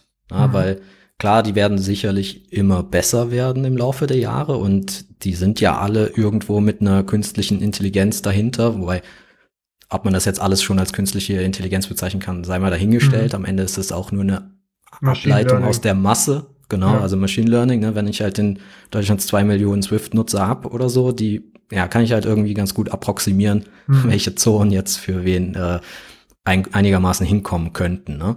Und das ist halt auch immer der, der Limiter. Also das ist eben, auch wenn mir eine gewisse Individualität vielleicht vorgespielt wird, im Sinne von, mein Training wird an meine ermittelte FTP angepasst, ist es natürlich kein individuelles Training, weil mhm. ja, deinem Nachbarn, der nebenan fährt und eine 100 Watt niedrigere Schwelle hat, der fährt das gleiche Trainingsprogramm, nur eben immer mit absolut gesehen weniger Wattzahlen. Ja. Aber er hält sich in der gleichen relativen Trainingszone auf. So, na, das ist natürlich etwas, was sowas wie Swift gar nicht liefert. Sowas wie Enduko soll ja schon so eine Art, äh, ja, Trainer-Effekt damit drin haben, dass das eben schon ein bisschen individueller aufgebaut ist, aber es ist natürlich momentan alles nur begrenzt. Und was eben natürlich komplett fehlt bei sowas aus meiner Sicht, ist eben, dass du alles herunterbrichst auf Metriken, die du derzeit messen kannst. Und hm. man zum Teil eben auch versucht, in diese Metriken alles reinzupressen. Schlichtweg, weil man keine andere Möglichkeit dazu hat. Also das ist so ein Punkt, den ich ja sehr stark vor allem auch bei dem, bei dem Thema ähm, Recovery und Regeneration anspreche. Es gibt mittlerweile einfach, also ich kann ja alles tracken an meinem Körper. Mhm. So, ne? Also, ja, ja genau. So, ja. Ne? Also, und das machen ja auch viele, die gar nicht ähm, unbedingt so sportlich aktiv sind. Also ich habe das in meinem Ar alten Arbeitsumfeld viel gesehen, die dann so einen Fitnessarmband tragen, alles mögliche gucken die sich abends an, ne? wie viele Schritte bin ich mhm. gelaufen, was war meine Herzfrequenz, äh, Herzratenvariabilität, äh, alles Mögliche. Und dann wird ja nichts mit den Daten gemacht. Die werden halt mhm. gesammelt und da wird ein Blick drauf geworfen, aber die werden ja nicht interpretiert. So, und dann kann ich es mir halt auch sparen, die Daten zu sammeln. Und das ist halt oft das Problem, dass halt suggeriert wird, wenn du diese ganzen Daten hast über deinen Schlaf und alles Mögliche, was man halt derzeit jetzt schon so alles messen kann, ähm, dass dir eben die KI auch dann eine, eine Regenerationszeit vorschlagen kann und so weiter. Und das ist meines Erachtens halt noch nicht so weit ausgereift, dass, dass man das wirklich so gut umsetzen kann, gerade nicht als Athlet, Athletin, weil du einfach immer alles zusammenbringen musst. Also ich mhm. muss halt gucken, wie war mein Training in der Woche. Ich muss aber auch natürlich gucken, wie ist mein Gesundheitszustand, was ich dann vielleicht über eine Herzratenvariabilität irgendwie ablesen könnte, dass dann eine äh, Erkältung im Anmarsch ist oder so. Aber ich muss ja auch einbeziehen, mh, hm, was es halt also es ist zum Beispiel ein Riesenunterschied, fahre ich jetzt im Winter sechs Stunden draußen bei ja. zwei Grad und Schmuddelwetter oder fahre ich im Sommer bei 18 Grad, 19 Grad äh, sechs Stunden draußen. Da, das ist halt ein riesiger Unterschied, auch wenn mir das in meinen Metriken vielleicht gar nicht, gar nicht angezeigt wird. Ja. Und genauso ist halt auch ein riesiger Unterschied. Äh, ja gut, wenn ich jetzt äh, ein super intensives Intervalltraining für die Woche geplant hatte und äh, dann weiß ich nicht, findet da eine Scheidung statt oder so, um jetzt mal einen Extremfall zu bedienen oder ein Trauerfall in der engen Familie. Mhm. Ja, wirst du dieses Training dann durchziehen? Ist es, ist es sinnvoll, dass du das machst? Mhm. Und ist vielleicht auch bei jedem anders. Der eine sagt, ja, ich, ich muss das jetzt machen, ich brauche was, um mich abzulenken und ich muss mir da jetzt richtig, ich, je intensiver das ist, desto besser. Und ein anderer kommt morgens nicht aus dem Bett und sagt, nee, das geht gar nicht. Ne? Mhm. Und das ist ja alles Thema, ein Thema, was du halt in so einem Coaching mit einbeziehst. Ja, so, mentaler ne? also Stress ja, vor allen Dingen, ne? Also genau, das, also ich bin so ja als raubt. genau, also ich bin ja auch als Coach nicht nur jetzt der, der da den Plan bastelt, sondern man ist halt auch ein Begleiter im Training und in der mhm. Vorbereitung auf solche Events. Und das ist halt etwas, KI wird immer besser werden, aber es hat, es bleibt halt am Ende eine KI und einen gewissen zwischenmenschlichen mhm. Kontakt brauchen wir halt alle. Mhm. Das klingt jetzt sehr banal, aber ich habe jetzt auch wieder in einem, ich glaube auch so Besenwagen vor einiger Zeit gehört, äh, dass die haben immer so Fahrer und erzählen die manchmal, wo sie waren, in welchen Teams, ne? So, und dann es kommt immer wieder auch so, ja, es waren halt so Teams, da hatte der Trainer, weiß ich, am Anfang der Woche den Plan hingelegt und äh, am Ende der Woche gefragt, hast du gemacht, ne? Und dann überspielst du die Daten. So, und dann hat er sich die angeguckt und hat gesagt, ah, okay, ja, dann machst du jetzt, morgen machst du dann fünf Liegestütze mehr und da zehn Kilometer. Und im neuen Team ruft der Trainer jeden Morgen an und sagt, wie fühlst du dich? Wie geht's mhm. dir? Mhm. Ne? So. Also diese Unterschiede, also was du ja gerade beschreibst, ist ja diese individuelle Komponente auf die Persönlichkeit auch einzugehen, hat er gerade Stress oder ist da gerade irgendwas passiert oder wie geht's dem? Ja, ist er vielleicht mental so? Das, das kann natürlich jetzt so. Also Enduko bietet da, glaube ich, die Möglichkeit, dass du sagen kannst, nee, heute nicht, lass mich in Ruhe. Ne, dann plant er irgendwie um. Aber ich habe alle mal, ich habe das mal ausprobiert, habe all meine Strava-Daten hochgeladen und dann sagt er als allererstes, oh ja, ja, also herzlich willkommen, dann starten wir doch gleich mal mit einem äh, äh, äh, schwierigen Intervall. So, so High Intense, wo ich dachte, nee, ja. also ist doch keine gute Art, sich mir vorzustellen. Und dann habe ich es gelassen, weil auch, auch da gab es auch Datentransfersachen und so, egal. Okay, gut, nee, das hatte mich nämlich mal interessiert, ähm, wie, wie du da drauf guckst und äh, äh, wie du das, wie du das so einschätzt. Also weil ich glaube, ich bin halt mhm. ein Verfechter des Körpergefühls. Ja, also du mhm. musst gutes Körpergefühl entwickeln. Ja, das hat man ja. ja auch nicht einfach von es ist nichts Angeborenes so, ne? Ja. Also Körpergefühl entwickelt man und das in verschiedensten Ebenen. Das entwickelt man in diesem Ausdauerbereich, wo man merkt mhm. so, man morgens vielleicht schon, naja, heute ist vielleicht ein intensives Intervalltraining auch einfach nicht zielführend. Mhm. Und man merkt das halt auch erst so im, im ganzen muskulären Bereich, also dass ich vielleicht schon eine Verspannung quasi einen Tag vorher spüre oder ich spüre die halt, mhm. wenn die, wenn die ankommt und ich dann weiß, ah ja, okay, na, jetzt muss ich in meinem Stabi-Programm hier vielleicht meine Dehnungsübung mehr machen. Mhm. Aber sowas entwickelt sich und das, das werde ich halt nicht aus irgendwelchen Metriken ablesen. Mhm. mhm. Also was ich sehr schön fand, war, dass du geschrieben hattest, naja, der Körper ist eigentlich schon so drauf ausgelegt, bei den meisten Menschen, dass man so am Nachmittag, früher Abend die höchste Leistungsbereitschaft hat, ne, oder, oder Möglichkeit hat und äh, weniger am Morgen. So, also bei mir geht es auch, also jetzt vielleicht seitdem ich es gelesen habe, noch mehr. Ne? Da tritt ja dann immer der, der äh, Kopfeffekt ein, so dass ich sage, ah ja, also weil ich immer sehr gerne am Nachmittag, Abend, so da bin ich, da fühle ich mich wohl. Morgens geht dann, wenn du so, also wenn der Kreislauf dann halt einmal arbeitet, okay, dann gewöhnt er sich halt dran, ne? aber da fällt es mir immer, immer sehr schwer. Ähm, ich springe jetzt mal bei dem Thema jetzt kurz äh, weiter in unserer Liste, auch so ein bisschen auf die Zeit guckend.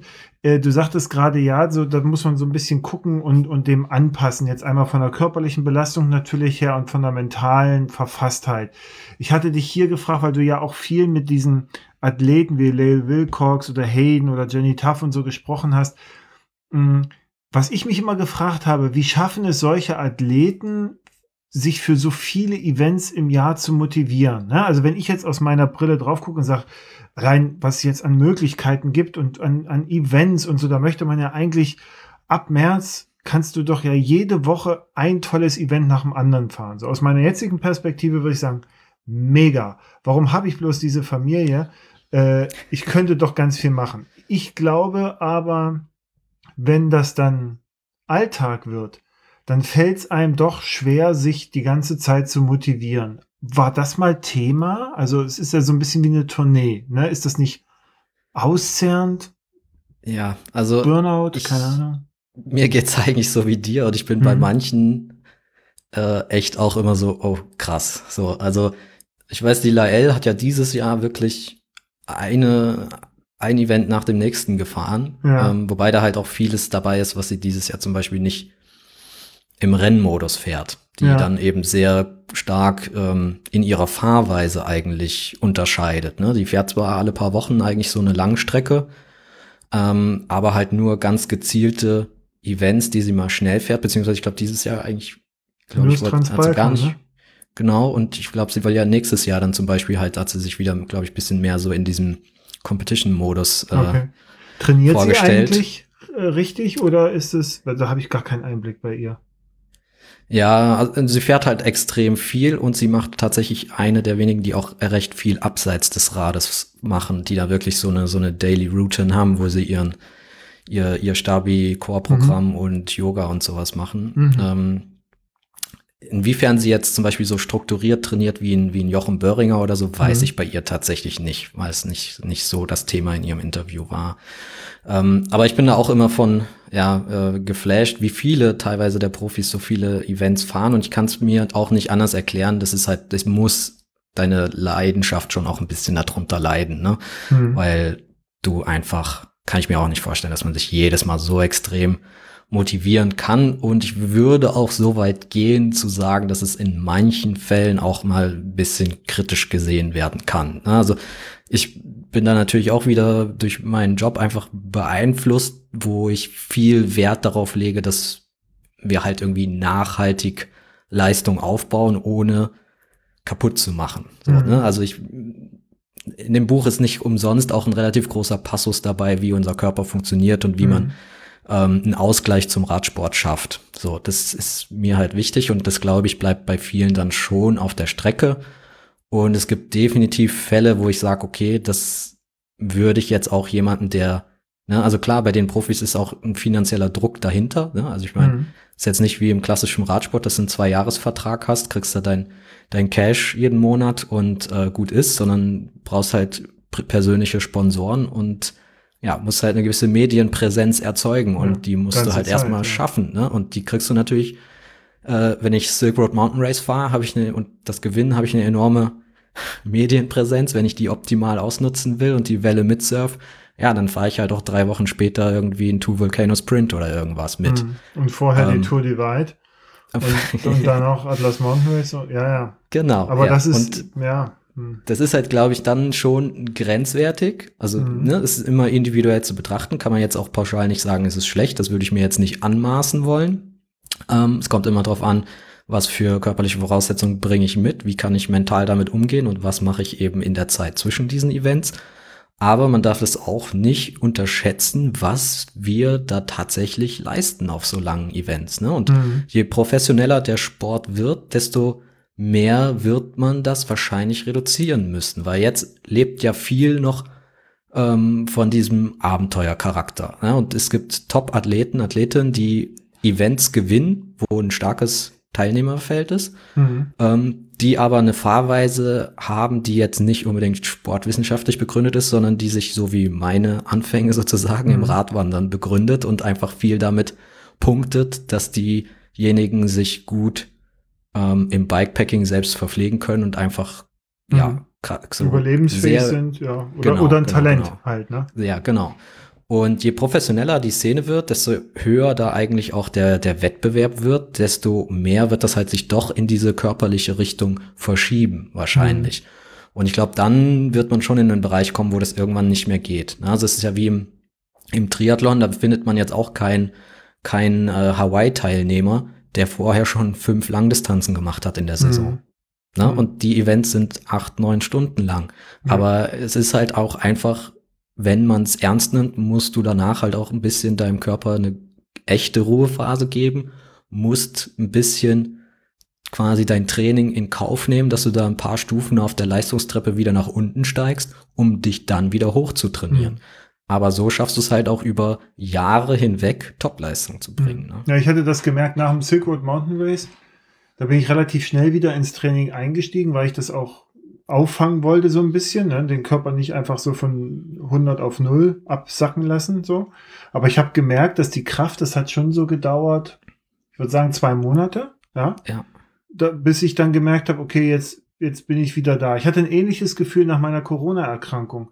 Da habe ich mich ja. ähnlich gefühlt wie nach dem Silkwood Mountain. Das ist jetzt ein komischer ja, Vergleich, aber so, ne, dass man so erschöpft, so diese, diese ja. innere Erschöpftheit, die kann man auch nicht lokalisieren. Ja, so, nee, kann ich, kann ich sehr gut mh. mir vorstellen, kann ich sehr gut nachvollziehen. Ähm, weil du das gerade sagtest, diese Professionalisierung, es wird ja auch viel zitiert, ne, was die, die Marion äh, hat ja zum Beispiel gesagt, die letztes Jahr als Frau die Badlands gewonnen, als Badlands gewonnen hat, in diesem Jahr war sie zwei Stunden schneller ne, als im letzten Jahr und sie ist halt nicht Erste geworden, also weiß nicht, ja. vierte, fünfte, also auch top, ja, aber da siehst du ja mal, wie schnell das alles schon geworden ist, ne? Also wie, wie, wie ja, viel Professionalisierung absolut. da jetzt reinkommt, auch in diese ganze Geschichte. Also ich finde, ein Beispiel, was ich in dem Zusammenhang noch bringen mhm. will, ist eigentlich der, der Christoph Strasser auch, mhm. der jetzt vielleicht so in der Bikepacking-Szene vorher nicht so bekannt war, mhm. obwohl mhm. er wahrscheinlich derzeit schon so mit der beste Langstreckensportler ist auf ja. dem Rad. Ne? Ja, ich kenne ihn von halt seinem vom, Race Across da. Genau, der hat vom, vom Race Across America aus der Supported-Szene kommt. Ähm, bei dem sieht man das sehr gut. Der hat eine extrem professionelle Herangehensweise zu all diesen mhm. Themen. Und da siehst du, der fährt ein richtig großes Event jedes Jahr. Das waren halt die letzten Jahre Race Across America oder irgendein Weltrekordversuch. Mhm. Dieses Jahr das Transcontinental. Mhm. Dann bereitet er sich aber auf das Transcontinental auch so extrem gut vor, dass es halt ja. gleich mal bei seinem Debüt sozusagen gewinnt. Ähm, und der hat in seinem, seinem Podcast halt auch den, den Vergleich sehr gut gebracht, wo er sagte so, ja, also er hat nach dem Transcontinental halt eine viel, viel längere Regenerationsphase gehabt als nach seinen Race Across mhm. America Siegen, die ja ähnliche Distanz sind, ähm, wo aber einfach dieser riesige Unterschied noch reinkommt beim Bikepacking, dass du ja einfach, du bringst da eine körperliche Leistung, die kann man sich kaum vorstellen und gleichzeitig äh, quasi äh, enthältst du deinem Körper alles vor, was dieser eigentlich braucht. Ja. Du schläfst nicht, du ernährst dich richtig kacke eigentlich, ne? Ist irgendwas was du halt kriegst, auf jeden Fall viel zu wenig und auch in der Zusammensetzung ja nicht das, was du jetzt eigentlich optimal essen solltest. Ne? Hm. Wohingegen, wenn du jetzt so ein Supported Event hast, dann kriegst du wenigstens so von den von der Nährstoffzusammensetzung her auch alles so in so einem Optimum irgendwie in ja, deinen absolut. Körper rein. Ne? Und dann meinte er halt, ja, also er konnte auch die, diese Saison dann eigentlich nichts anderes ja mehr fahren nach dem Transcontinental. Ja. Ähm, wohingegen andere ne, dann ein paar Wochen später beim nächsten äh, Bikepacking-Event an, der, an der Startlinie stehen, wo man halt schon weiß, ja gut, du bist nicht regeneriert zu dem Zeitpunkt. Oder jetzt halt in Chile beim Transandes antreten, ne? Genau, ja. Aber gut, das ist halt, ja, aber da kommt ja wieder rein diese Professionalisierung. Da ist dann wahrscheinlich ein Sponsor oder sowas am Start, der sagt, okay, bitte, ne? Ja, klar. Also ich glaube, da ist man halt auch in einem richtigen Zwiespalt. Ne? Also mhm. das, das ist ein Job. Dann ist, ist es ein Job. Job. Dann ab einem gewissen Punkt ist es ein Job. Mhm. Ja. Gut, ich gehe halt immer noch so dran, es soll mir ja Spaß machen. Ne? Also ich, ich weiß nicht, ich freue mich tierisch, wenn ich halt bei irgendeinem Race antreten kann und dass ich da bin und sowas. Und ich fände halt komisch, wenn ich irgendwann ja irgendwo aussteige, du weißt es nicht und dann wie so Musiker auf der Bühne so, hallo Cottbus, äh, Berlin, nee, ja. Barcelona, egal. So, das ist ja. Ja, ja. Na gut, aber die ja, wiederum spielen also, dann trotzdem ihr Stück runter und gut ist, ne? Genau, das wird ja dann, das vergisst, das vergisst mhm. das Publikum ja schnell, dass du dich falsch angesprochen hast. Stefan, nee, also ich würde Fragen auch, dann noch. Ja, erzähl ja. mal. Nee, ich wollte nur sagen, als Amateur finde ich halt auch, man, man sollte den Sport genießen, man sollte mhm. sich halt auch die Ruhephasen gönnen und gerade wenn man merkt, äh, wie eingangs im Gespräch erwähnt, ich bin irgendwie mental, fühle ich mich einfach gerade mhm. gar nicht danach, ja gut, dann gib, den, gib de, dich dem doch hin. Ich komme aus der DDR, natürlich gebe ich mich dem nicht hin. äh, die, na, ich habe, also weshalb ich da so, das ist halt eine von den viereinhalb Fragen, die ich jetzt noch äh, hätte.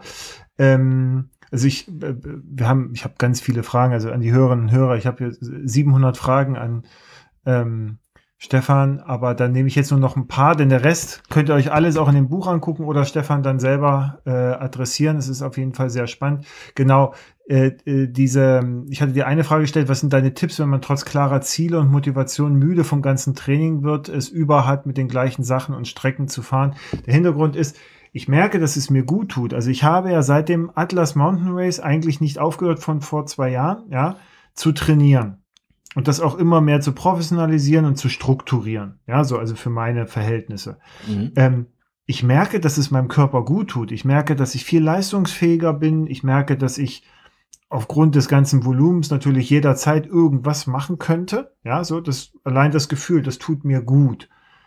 Ich merke aber auch, dass es halt manchmal mental, ne, wenn du so sagst, okay, du hast dann in ein paar Monaten erst das nächste Event, auf das du dich so hinfokussierst und hinmotivierst, da kam es dann eben, dass ich sagte, oh, jetzt immer diese gleichen Strecken und sowas. Was, was wäre dein, dein Tipp? Wie kann man dem entgegenwirken? Eine Pause, ja. ja, andere Sportarten, vielleicht, was noch? Also ich bin auch ziemlich anfällig tatsächlich äh, dafür. Mhm. Also ich bin auch jemand, der, ich kann nicht gut weit fahren. Mhm. Also hört sich erstmal jetzt komisch an, so, ne? Aber ich, ich kann im Training mich schlecht motivieren, mehr als sechs Stunden zu fahren. So, also ich ähm, mhm. habe das früher immer mal gemacht, dass ich mir dachte, so, ja, jetzt macht's halt auch trainingstechnisch Sinn, ne? Also dieses ja. Challenge-Konzept, was ich im Buch anspreche, jetzt mhm. müsstest du eigentlich mal richtig weit fahren. Mhm. Ich kann das aber nicht zu Hause machen. Im Sinne von, ich suche mir eine Strecke raus hier rund um Frankfurt und die fahre ich dann halt. Ja. Ähm, dann merke ich so nach 120 Kilometern, denke ich mir so, ja, hm, suche ich nach Ausreden, ich könnte ja auch heimfahren mhm. jetzt. Mhm. Und was ich da zum Beispiel mache, ich plane mir solche, solche langen Touren als ähm, A nach B Tour. Ja. Also das, das mache ich eigentlich nur noch. Ähm, meine Schwester und Family, die wohnt am Bodensee. Äh, da fahre ich halt regelmäßig, wenn ich lang fahren will, dann fahre ich freitags dahin, sonntags wieder zurück. Dann habe ich an einem Wochenende meine 640 Kilometer. Mhm. Und dann weiß ich ja, ja, ich muss das jetzt ja fahren. So, ne? Also, gibt ja gar keinen also kann ja nicht ja. einfach dann sagen, nee, jetzt komm, äh, Wetter ist schlecht, wir fahren doch wieder ein bisschen früher heim. Mhm. Also so mache ich das halt bei langen Touren, dass ich mir da wirklich immer entweder ein Ziel setze, wo ich halt Freunde, Familie besuche und dann dahin fahren muss, oder halt irgendwie versuche, einen anderen, anderen mit irgendwie an Bord zu bringen, dass wir zu zweit fahren können bei so langen Touren. Und so bei diesem Day-to-Day-Training, da versuche ich tatsächlich viel halt so dieses neue Impulse zu setzen. Also einfach mal mich einer anderen Sportart zuzuwenden. Also gerade im Moment gehe ich halt viel schwimmen zum Beispiel, was ich jetzt Mhm. jahrelang gar nicht gemacht habe, Mhm. wo ich aber einfach gerade richtig Bock habe, dreimal die Woche oder zweimal die Woche Mhm. auf jeden Fall ins Schwimmbad zu gehen, was mir halt im Winter jetzt auch auf jeden Fall hilft, um so die Grundlagenausdauer ähm, aufzubauen Mhm. und auch sich so, so Challenges setzen. ne? Also ich hatte jetzt so diesen Effekt so vom, vom Mountainbike, äh, vom, vom Mountainbike, vom, vom Rennrad, ähm, nach zig Jahren mal aufs Mountainbike zu, zu Mhm. wechseln. Das war halt kompletter Game Changer, weil gefühlt hat, hat mir das Fahren wieder mehr Spaß gemacht und ich hatte natürlich auch gleich so diesen Impuls für jetzt zum Beispiel den European Divide Trail. Mhm. Ähm, ja, ich muss nicht mal unbedingt meine Ausdauer verbessern, sondern ich muss einfach meine Fahrtechnik mal Ja. verbessern, ja. Ja. Und äh, das, das hat halt mein Training komplett verändert, weil ich ähm, habe ja hier den Taunus vor der Tür und dann Mhm. fahre ich halt zum, zum Feldberg, ähm, mache da ein paar Intervalle den Berg hoch und Mhm. wenn ich damit fertig bin, dann nehme ich mir unten den, den Flow Trail und übe halt bisschen diese Anlieger zu fahren und über diese, diese Wippen und so rüber zu fahren Ja. und ähm, ist auch Training, ist aber mal nicht für meine Ausdauer, sondern ist halt einfach so ein Techniktraining und Mhm. ist halt komplett was anderes, macht mega Bock gerade so, ne? Ja, aber rettet dir im Zweifel äh, äh, die Tour oder das Rennen, weil du dann ja, und im Zweifel bist du sogar schneller, Ja. als wenn du halt äh, mit schlechter Fahrtechnik aber richtig Leistung Mhm. an den Start gehst, ne? Mhm. Ja, und dann bergab zum Beispiel langs zu langsam bist, ne? Oder. Genau, oder ständig schiebst. Mhm. Mhm, das ist so gut. Ja gut, da hast du mir jetzt noch ein Argument äh, geliefert, weil ich suche die ganze Zeit Argumente, warum ich mir jetzt noch ein Mountainbike kaufen sollte. ähm, aber dann habe ich ja jetzt eins. Äh, die, ähm, äh, dann geht's noch mal zum Thema Rennen und dann hast du, ähm, äh, dann hattest du da auch in dem Zusammenhang oder ich hatte in dem Zusammenhang noch die Frage, weil du das auch in deinem Buch behandelst, Sitzposition, Aerodynamik, ne, welche Rolle spielt das? Du hast ja auch eingangs gesagt, dass du schon als junger Mensch äh, da das Zelt stromlinienförmig aufgebracht hast. Ähm, wie wichtig sind bei diesen Mehrtages-Bikepacking-Races, wie zum Beispiel ne, Atlas Mountain Race oder so, äh, wie wichtig ist da eigentlich Aerodynamik? Und ich habe jetzt gelesen, das ist die zweite Frage, ähm, Cargohose. Ne? Also ich trage gerne so eine Cargohose drüber, weil ich es einfach, ich fühle mich nur in der Bib. Das finde ich ästhetisch, ist dann auch eine Zumutung für alle anderen. Ich weiß, ich bin viel zu schnell, um erkannt zu werden. Aber für den Fall, dass ich irgendwo stehe, ich fühle mich mit Cargohose wohler. Und da sagt man aber, naja, aber die kostet Watt. Ja. So. Ja. Und ich sage immer, na und. Ja, also bei der Cargohose ist dann halt ein Fashion Statement. So, Mhm, ne? Also aus, aus, aus trainingstechnischer Sicht macht es halt wirklich, glaube ich, keinen Sinn, Ja. äh, sie zu tragen. Sie wird dich ist definitiv ausbremsen und ähm, meine, meine Antwort ist halt, gerade auf der lange, auf langer Strecke ist natürlich Aerodynamik noch mal viel wichtiger als auf kurzer Strecke. Mhm. Und ähm, was ich aber da halt so ein bisschen verfechte, ist halt diese low-hanging fruit Mhm. sich zu, zu pflücken. Also ich brauche jetzt nicht vielleicht unbedingt einen Ceramic Speed. Ähm, na, wie heißt es? 500 Euro kostet das. Ich habe jetzt mal geguckt. Das ist ja, weil ich dachte so, oh, ja, ach so, da könnt, Das könntest du ja mal doch ganz gucken. gut aus, ne? Ja, und Ja. dann guckst du bei Instagram so, ne, da fummelst du so mit der einen Hand in Chips, mit der anderen auf dem Telefon, denkst du, ah, das äh, werde ich schneller. Und dann gehst du da drauf, 500 Euro. Ich auch Ja, so, also das sind halt so, genau, das sind die Sachen, wo ich sagen würde, die brauchst du jetzt nicht unbedingt. Also wir Mhm. müssen jetzt nicht wie im Triathlon da das letzte Watt rausholen, aber halt so dieses Einfache. Ne? Mhm. Und da, das ist zum Beispiel die Cargohose. Wenn ich auf die Okay. verzichte, dann, dann bin ich wahrscheinlich einfach immer in kmh schneller. Ja, wenn ich und- jetzt nicht beim nächsten Rennen dann in die Top 5 fahre, weil ich auf diese Hose verzichte, dann aber. Ja, also äh, ne, es ist halt immer so ein Trade-off. Und das ist ja Mhm. genauso mit Aerobars. Ne? Also ich bin halt auch ein großer Verfechter von Aerobars, weil Ich die auch. kosten nicht 350 Gramm. Mhm. Ähm, aber du, du bist ja nicht nur, also das ist halt auch so ein Punkt bei, bei Aerodynamik, gerade so bei, bei Aerobars, das macht ja schon wirklich viel aus und du hast in den meisten Rennen ja schon auch große Abschnitte in der Ebene. Also auch im Mhm. Silk Road Mountain Race fährst du halt auch kilometerweit durchs Tal und kannst da Mhm. eigentlich auf den Aerobars fahren. ja, Ähm, genau. der, der ganz große Vorteil von Thema Aerodynamik ist eben auch ähm, Thema Ernährung. Mhm. Ja, also ich kann quasi, ich muss weniger essen, wenn ich mit Aerobars fahre. Und Essen ist halt ein riesiger Limiter. Es liegt ja oftmals nicht unbedingt mal daran, dass ich, ähm, was ich esse beim Bikepacking, sondern es ist ja auch ganz viel Essig genug. So, Mhm. ne? Und man, man schafft es ja kaum genug zu essen. Wenn ich also äh, ein paar Watt, wenn ich 10 Watt weniger treten muss und mhm. deshalb irgendwie jede Stunde einen halben Riegel weniger essen muss, mhm. ist das halt ein riesen, riesen Benefit, den ich ja, daraus hole. Stimmt. Ja. Also Aerobars habe ich, ne? Also das, und da merke ich auch immer, jedes Mal, wenn ich reingehe, äh, und ich fahre die selbst im Gelände auch. Ne? Also wir sind die ja auch in, äh, in Kirgisistan gefahren und sind dort auch teilweise, wenn es bergauf geht, durch irgendwelche halbwegs fahrbaren Passagen, oft auch im Aerobar, dann natürlich irgendwie mit 13 kmh oder so, ja, aber einfach, ja. weil es so den Körper entlastet hat, so massiv. Deswegen ja, finde ja. ich die nach wie vor absolut äh, richtig. Ähm, ja, und dann die Cargohose weglassen und dann ja, die Cargohose, Sofiane wenn du sie, warm an. Wenn du die Cargohose trägst, mhm. dann musst du dafür sorgen, dass du den Nachteil der Aerodynamik eben durch den Vorteil äh, Transportmöglichkeiten wieder ausgleichst. Also vielleicht musst du dann einfach mhm. so viel Bananen und Riegel in die Tasche stecken, dass du deine, dass du irgendeine andere Tasche abmontierst. Dann, also, dann dass, geht deine Rechnung Dass ich so breit auf. werde, rechts und links an den Oberschenkeln, dass ich, okay. Ne, das wird wahrscheinlich nicht passieren. Ah, okay. Ja, da muss ich mich dran, da muss ich ja jetzt eine Winterbib holen. Weißt du, was Wind sie eigentlich auslöst, Stefan? Ja, ja ich, ich, ich, ich habe keine Winterbib. Ich habe nur normale Bib-Shorts. Und dann, und, und, und, dann drunter, jetzt, guck mal, wenn ich jetzt gestern, als mir dieser Mantel kaputt gegangen ist, ja, ja, ja. So, da stand ich ja da bei zwei Grad. Ich, habe so, ähm, also Beinlinge erstmal, die wasser- mhm. und winddicht sind, also so Wind, mhm. wasserabweisend, ganz wasserdicht sind sie natürlich nicht. Mhm, das finde ich halt für den Winter schon so, das hilft enorm und es gibt zum drunterziehen auch so, so eine Art Unterbuchse mit so einem Wind, Windshield. Aha. Die äh, finde ich super. Also das funktioniert mega und das. Und dann die Bib halt drüber? Ja, genau. Und das ah. äh, nutze ich halt im Winter einfach. Das, dann kann ich die normalen Bib-Shorts nehmen und das kann man halt auch so beim Bikepacking. Also ich mhm. würde mal vermuten, wenn ich nächstes Jahr nach Norwegen oben fahre auf dem EDT, mhm. äh, könnte es auch mal so kalt werden, dass man sowas gebrauchen kann mhm. und ähm, kann es halt gut mitnehmen. Na gut, dann muss ich mich jetzt wohl langsam mal dran gewöhnen. Na gut. Das war so die letzte, letzte Bastion, wo ich dachte, hey, ich bin ein Bikepacker. Ja, ja. Nein, ich bin ein wattjagender Bikepacker. Ja, ja.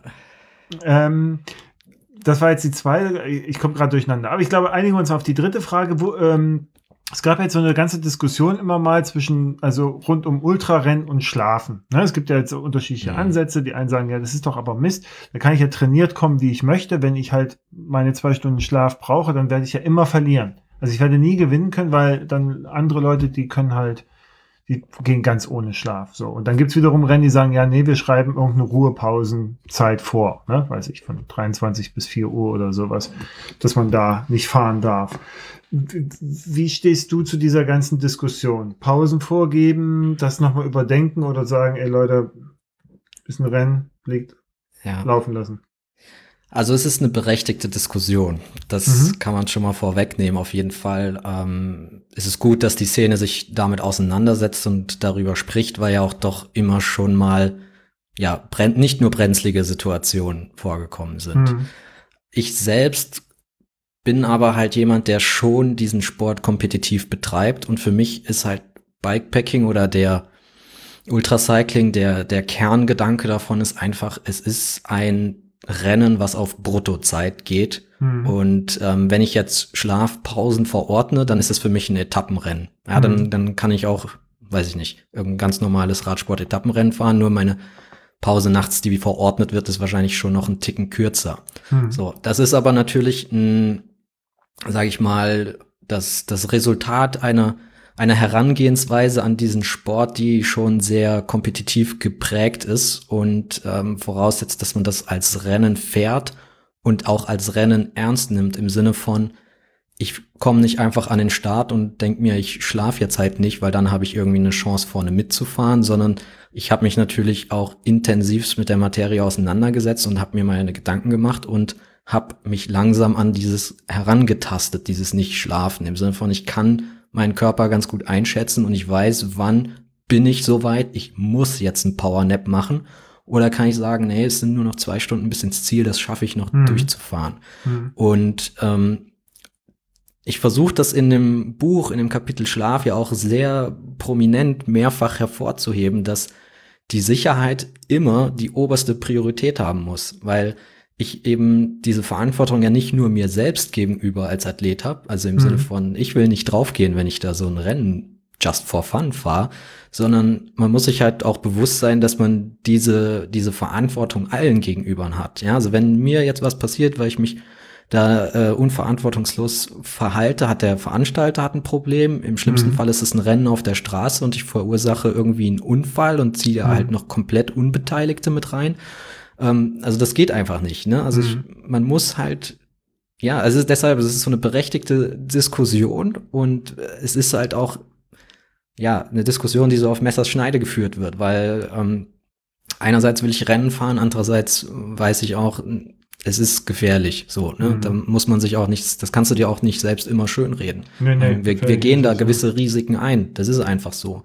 Und jetzt ist halt der gerade Bikepacking, der Sport in den letzten Jahren so am Boom und so attraktiv geworden, dass natürlich viele neue Leute in die Szene kommen, mhm. ähm, die Bock haben auf, auf krasse Rennen. Und klar, dann ist es so ein bisschen auch in der Verantwortung der, natürlich ist die Hauptverantwortung bei den Teilnehmenden, aber auch die Veranstalter haben halt eine gewisse Verantwortung darin, wie richte ich mein Event aus. Mache ich mhm. ein Event, wo im Vordergrund steht, dass wir hier Bikepacken gehen und dass wir Bock haben, einfach draußen zu sein? Oder mache ich ein Event, wo es darum geht, hier maximal schnell über den Kontinent zu ballern? Mhm. Und entsprechend muss ich vielleicht ein paar Eingangsvoraussetzungen mhm. erfüllen. Ne? Also ich kann nicht einfach alle mitmachen lassen bei manchen Events vielleicht, wo eine große Gefahr besteht, dass auch Neulinge im Sport sich von diesem Spirit mitreißen lassen, was die vorne halt an den Tag legen. Ne? Naja, und, und dann genau sich überschätzen, ne? Genau, genau. Also ich, weiß nicht, ob, ob das so förderlich ist. Ich hatte jetzt letztens schon wieder so einen Bericht gelesen, da wurde, das wird ja dann auch nicht hinterfragt, sondern eigentlich schon ein bisschen heorisiert. Da ging's, ich weiß wirklich nicht mehr, wer das war.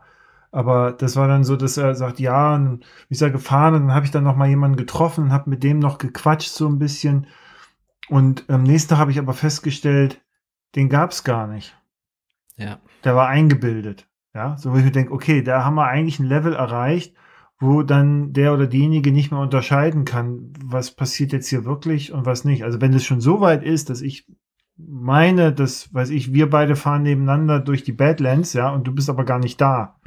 Und ja. ich das dann erst zwei Tage später peile, dann finde ich, das ist schon so ein Level erreicht, wo man vielleicht absolut, mal absolut. Und das ist halt auch, ja, das kann man nicht oft genug betonen, dass man, dass man sich da einfach seiner Verantwortung bewusst sein muss und mhm. dass man dann auch, das ist ein Hobbysport. So machen ja. wir uns nichts vor. Ja, ja, auch am Ende, auch für die, die ganz vorne mitfahren, ist es natürlich irgendwo ein Beruf, aber es ist es auch nicht wert, dass man da, es ist halt bei, bei der Tour de France wirst du nicht, nicht sterben, wenn du die Etappe jetzt ein bisschen zu schnell fährst, ja. in, den, in der Regel, ne? Aber beim Bikepacking kann es halt schon mal passieren, so. Ja, das, und das alles nur, damit der neue Reifen oder das Shirt richtig ja, in Szene gesetzt wurde. Mhm ähm, sind eigentlich diese, also du hast ja diese Interviews ge geführt und, und das ist ja in deinem Buch auch dann, vor allen Dingen auch hinten hast du nochmal so ganz viele Sachen zusammengetragen von so Aussagen und Tipps und Tricks, so die die äh, Interviewten so mitgeben. Sind das eigentlich alles so Einzelkämpfer? Ne? Also man denkt ja immer so, okay, das muss halt schon irgendwie so ein Stück weit der, der Lonely Wolf, Wölfin sein, um da so durchzukommen. Ja. Was hatte ich, also gab es so Momente, wo du, wo du überrascht warst aus den Gesprächen, begeistert, beeindruckt, habe ich es hier genannt in meiner Frage an dich? Ja. Also Thema Einzelkämpfer würde ich schon mal, also auf eine gewisse Art und Weise ist es natürlich ein Individualsport, das ist klar. Das heißt, es äh, zieht ja auch typische Ausdauerathleten, mhm. Athletinnen an, die schon auf eine gewisse Art und Weise so ein bisschen äh, es gewohnt sind, ihr eigenes Ding zu machen. Ich würde es jetzt nicht als Einzelkämpfer bezeichnen, weil was mich halt am am meisten überrascht hat, ähm, war so diese extreme Bereitschaft, das eigene Wissen zu teilen. Ne? Mhm. Also es gab, ähm, ja klar, ich habe schon natürlich paar Leute angeschrieben und ich habe zwei Absagen lediglich bekommen, wo äh, mein Gegenüber gesagt hat, nee, es ist ein Interview für so ein Buch, sehe ich jetzt keinen Mehrwert drin. Äh, ich schieße mir doch ins eigene Knie, ja, wenn ich hier mhm. jetzt äh, meine Strategien öffentlich mache. Ähm, wohingegen fast alle anderen ja echt richtig offen waren und halt gesagt haben, ja klar, lass, lass das zugänglich machen, das ist doch mega die coole Idee, so ein Leistungsaus, ach, Leistungs, so ein Wissensaustausch innerhalb der Szene zu, zu fördern ne? und ja. zu unterstützen, wo ich halt sage, okay, das ist, ähm, ja, dann bist du kein Einzelkämpfer, sondern du hast Bock auch einfach diese Szene nach vorne zu bringen und ähm, hast Bock, dass andere Leute mit diesem Sport anfangen und vielleicht nicht mehr äh, nach den ersten 500 Kilometern das Fahrrad in die Ecke schmeißen und sagen, ja, nee, komm hier, da mache ich doch nie wieder, ne? Ja. Also das, das, das schon. Auf der anderen Seite gibt's glaube ich, noch nicht so viel Austausch tatsächlich zwischen den verschiedenen Athleten, Athletinnen. Mhm. Ne? Also da sind wir sicherlich noch mh, mm, in dem Sinne dann schon Einzelkämpfer. Das hätte ich aber fast ja gedacht. Ne? So eigentlich. Ja, ja. Also ich, ich weiß nicht, wie sich das entwickelt. Also ich bin Mhm. So zum Beispiel der hier aus Italien, der Mattia De Marchi, glaube ich. Ne? Mhm. Ne? Die haben ja so eine Art Verein wirklich, wo man ja, ich weiß nicht, ob die jetzt, was genau da der Vereinszweck mhm. ist in dem Sinne, ne? aber man sieht immer bei verschiedensten Events tritt er mittlerweile halt nicht alleine an, sondern hat da noch so ein paar andere Leute, die im gleichen Verein fahren. Und ähm, weiß ich nicht, ist das jetzt der Anfang zum Beispiel so, so eine so einer Vereins, was heißt Vereinsstruktur, hört sich immer so richtig altbacken an, ne? Aber mhm. ich meine, es können sich ja auch verschiedenste Leute zusammentun, um gemeinsam Bikepacking-Rennen zu fahren, ne? Was ja, ja, dazu beiträgt, dass man einfach Wissen viel, viel schneller irgendwie spreaden kann. Mhm. Mhm. Ja, ich hätte, ja, gedacht, ich hätte, wie gesagt, gedacht, dass die sich noch mehr aus, austauschen, so. Also Sofiane vielleicht mit einer Lail oder so, aber vielleicht haben die gar nicht so viele Berührungspunkte, also sie sehen sich halt irgendwo mal kurz und dann. Ja. Also ich halt hatte den Eindruck, dass zumindest jetzt in der Gruppe, die ich jetzt hatte als Interviewpartner, mhm. ähm, relativ wenig untereinander kommuniziert wird. Und was super spannend ist, also das Bikepacking und das Supported Ultracycling, das sind nochmal dann ganz zwei verschiedene Welten. Ja, ne? ja. Also das ist dann wirklich so, äh, das wächst jetzt vielleicht so ein bisschen zusammen, aber da, da hast du dann Ulrich Bartholmös den Namen erwähnt und mhm. kennt keiner. So, mhm. kennt im Bikepacking kennen wir den alle. Mhm. Also, und andersrum kennt eine Lael vielleicht einen Christoph Strasser nicht. Ja. Mhm. Obwohl Ulrich ist für mich noch nicht so richtig Bikepacking. Der ist für mich so Gravel Race. Mit ein bisschen Gepäck. Weißt du, so Bikepacking ist tatsächlich für mich sowas wie, Du bist mehr, also du kannst, selbst wenn du alle Leistungen der Welt erbringst, schaffst du es nicht, diese Strecke in, sagen wir mal, drei Tagen nur zu bewältigen. Oder zwei. Ja, also so, du musst halt wirklich, du musst halt zwischendurch mal schlafen, du musst irgendwas haben, wo du drinnen pennen kannst, so, ne? Also so. das wäre ja nochmal sein Transcontinental auf jeden Fall, oder? Ja, das wäre das allerdings, ja. So in der Richtung. Da würde ich, ja. ja. stimmt, doch, ja, nee, da hast du recht, dann ist er doch da, ja. Ja, ja, klar, nee, das. Das wollen wir ihm mal nicht absprechen. Nee, nee, nee, nee, da hatte ich, das hatte ich total ver vergessen, stimmt. Da, da habe ich ihn einfach, da stand er einfach nur am, wo war er da? Am Ufer der Donau und kam nicht rüber. Genau. das ist aber auch ein Mist gewesen, ey. Da kann ich mir echt vorstellen. Sich da zu motivieren, ja. Zu ja. sagen, na gut, dann fahre ich halt 80 Kilometer rüber und guck da drauf und sehe meine ganzen Mitradler so wegfahren, weil sie einfach einen Zeitvorteil haben.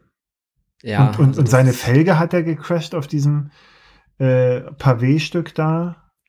Ich glaube, bei ihm kam echt ziemlich viel zusammen. Ja. Ich habe es immer nur so ein bisschen rudimentär mitbekommen, weil ich zu der Zeit mhm. ja auf dem European Divide war und mhm. Äh, ich war immer, immer damit beschäftigt, Akku zu sparen, weil mhm. ich es genau geschafft habe, mein Handy einmal am Tag am Nabendynamo aufzuladen und war dann immer so, äh, ich mach ja. nicht zu viel damit. Ja, nee, stimmt, das hatte ich ganz hin. Ja, aber auf der anderen Seite, das ist ja, sag ich mal, das ist genau das Abenteuer, ne? Also wer kann, also wenn du erzählst, ja, na klar, ich bin dann im Brest gestartet und dann war ich halt da. So, dann okay, aber wenn du sagen kannst, da ist mir das und dann stand ich da und dann ist mir da noch was passiert und so. Ja, das sind doch die Abenteuer. Die, glaub, die Faszination kommt ja insgesamt einfach, ne? Ja. Sag ich mal, egal wie du dein, dein, dein Fahrrad da jetzt benutzt, ob du halt versuchst, 1000 Kilometer möglichst schnell zu mhm. fahren oder äh, das halt aufteilst auf eine Mehrtagestour, das, das macht ja genau den Reiz aus, ne? mhm. ne? Und du kannst es ja in, in so facettenreich einfach einsetzen. Und wie gesagt, dann kommt es auf das Land drauf an, wo du unterwegs bist. Also es ist halt, jetzt war es so zum Beispiel EDT, meine, meine längste, ja, doch eigentlich schon die längste mhm. Tour. Aber hat sich natürlich, wenn ich das überlege, was, was für Sachen mir passiert sind, als ich damals nach Russland rein bin, mhm. so, das, das, ist ganz anders. So, das ist, ja. hängt ja auch echt wahnsinnig viel von den Gegebenheiten ab, wo und zu welcher Zeit du da fährst. Ne? Ja, absolut. Gut, Stefan, letzte Frage wäre, haben wir jetzt zum Teil, glaube ich, auch schon beantwortet, aber mal abgesehen vom European Divide Trail, äh, deine nächste Tour, wo soll sie, wo wird sie hingehen? Was machst du als nächstes? Rennen, Tour? Nächstes Jahr will ich tatsächlich mal wieder ein Rennen fahren. Also ich bin dieses mhm. Jahr gar kein Rennen gefahren, weil ich auch Anfang der Saison mit Covid echt lange flach lag ja. und dann halt den European Divide gemacht habe. Und mhm. genau, nächstes Jahr will ich Sommer dann irgendwann European Divide, weiß ich noch nicht genau wann. Und davor habe ich mich für das Mittelgebirge Classic angemeldet. Oh. Mhm. Ja, weil ich mir, also ich wollte auf jeden Fall halt was Regionales machen, wenn ich schon mhm. den EDT mache, wo ich auf jeden Fall na, mit einer Strecke halt fliegen muss, dann mhm. wollte ich ein Rennen halt fahren, was, wo ich mit dem Zug einfach hinfahren ja. kann. Frankfurt, hier Bad Neustadt heißt das, glaube ich, wo das startet. Das kann man gut dann mit dem Regio machen. Und ja, da habe ich auf jeden Fall Bock drauf und vor allem mir die Höhenmeter ein bisschen zu geben. Mhm. Das sind ja irgendwie, ich glaube, 24.000 Höhenmeter ja, auf 1000 Kilometer. Ja, ja. Und ich brauche ein Gewicht, äh, ich brauche ein Rennen, wo ich mein Körpergewicht mal ausspielen kann. Also ah, ich bin, okay. Ich bin klein und leicht und ich muss sowas machen dann eigentlich. Ich brauche Rennen, wo das Körpergewicht keine Rolle spielt, Stefan. Dann werden wir uns da nicht begegnen. Aber bestimmt an anderer Stelle irgendwo. Aber auf jeden Fall. Gut, dann sage ich Dankeschön das war wirklich, ja Mensch, jetzt haben wir 1,45, haben wir gut gequatscht. Ich hätte ja auch noch 70 andere Fragen, wie du weißt. Ernährung. Ich danke dir auch nochmal für dein Buch. Da gibt es nämlich eine ganz tolle Liste auch drin und ein ganz extra Kapitel zum Thema Ernährung. Spoiler, Gummibärchen. Äh, und äh, das war für mich auch ganz hilfreich, weil ich da auch gerade so ein bisschen gucke, ich unterscheide halt zwischen Alltag, da ernähre ich mich ganz anders, ehrlicherweise, also viel gesünder, ja, als äh, wenn ich unterwegs bin, wo es mir dann eigentlich wurscht ist, wo ich mir sage, Hauptsache rein mit den Kalorien. Aber auch da habe ich nochmal so ein Arbeitsthema für mich, wie man, wie man da eine optimale Ernährung hinkriegt. So, weil ich da jetzt paar Mal in so ein Konflikt reingefahren bin, wo ich mir dachte, ach Mensch, hättest du mal doch eher irgendwie, oder wie, wenn man, wenn man sich halt so belastet, dass man kein Hungergefühl hat, ne? So, wie kriegt ja, man dann trotzdem ja, ja. das rein? So, und da bin ich gerade so ein bisschen am rumexperimentieren und gucken und machen. Ähm, aber da habe ich auch sehr dein Buch genossen und viel gelesen. Du siehst, ich habe das wirklich durchgearbeitet und schaue da immer wieder rein. Deswegen enden wir mit einer Werbung für dein Buch Ultracycling und Bikepacking, alles was du wissen musst. Und das ist durchaus interessant von Stefan Barth. Ähm, ich verlinke äh, dich und deine Seite auch nochmal in den Show Notes. Und du hast, wie gesagt, mit sehr vielen Leuten hier auch gesprochen. Christoph Strasser, Leo Wilcox, James Mark Hayden, Jenny Tuff, Jochen Böhringer. Jochen hatten wir ja vor zwei, hatte ich vor zwei Ausgaben über sein Atlas Mountain Race im Podcast immer wieder ein gern gesehener Gast, der, glaube ich, das einzige Talent hat, dass er sein komplettes Trainingsprogramm eigentlich nur mit drei Stunden pro Woche hinkriegt. Auf dem ja, ist ein Phänomen, Jochen. Ja, unglaublich. Schreibst du, glaube ich, auch, ne? So dieses ist irgendwie ich, ich, ist Jochen kein war, gutes war so Beispiel nett. für The Trainingstheorien. Ja, genau. Aber Jochen war so nett, der hat mir sein gesamtes Training, alle Daten zur Verfügung gestellt. Ja, und äh, genau, im Buch findet man eine schöne, schöne Auswertung dazu, wie so eine Saison bei ihm aussieht und denkt sich danach, ah Mist, ich fahre viel zu viel Fahrrad. Ja, das habe ich mir auch gedacht. Ich habe gedacht, warum machst du das Ganze? Also warum machst du so viel, ne? wenn, wenn man es auch smart machen kann? Aber auch das ist, glaube ich, wieder individuell. Und da sind wir wieder bei dem Thema, was du sagtest. Hm, da kann Technologie nur bis zu einem gewissen Grad helfen. Irgendwann brauchst du dann halt, wenn man es möchte, den Coach, ne? das Persönliche. Und Jochen hat ja auch ne? Mit-Coaching, glaube ich. Genau. Ähm, oder jemanden, der da direkt drauf guckt. Also von daher. Gut, Stefan, ich sage Dankeschön. Ja. Vielen Dank dir für die Einladung und vielen Dank an alle, die uns hier zugehört haben. Ich glaube, es war ein ganz cooler äh, Schnelldurchlauf mal durch das Buch. Einige, einige Themen haben wir angeteasert. Und umso besser, wenn du jetzt noch einiges äh, über den Winter an Lesestoff sozusagen zum Ausprobieren hast. Ich meine erstmal Lebenskilometer weiter. ja, genau. Im Zweifel, wenn man nicht weiß, was man tut, einfach Lebenskilometer. Das, das hilft immer, genau. Das hilft immer, genau. Gut, vielen Dank. Dann mach's gut. Tschüss. Dankeschön, ciao.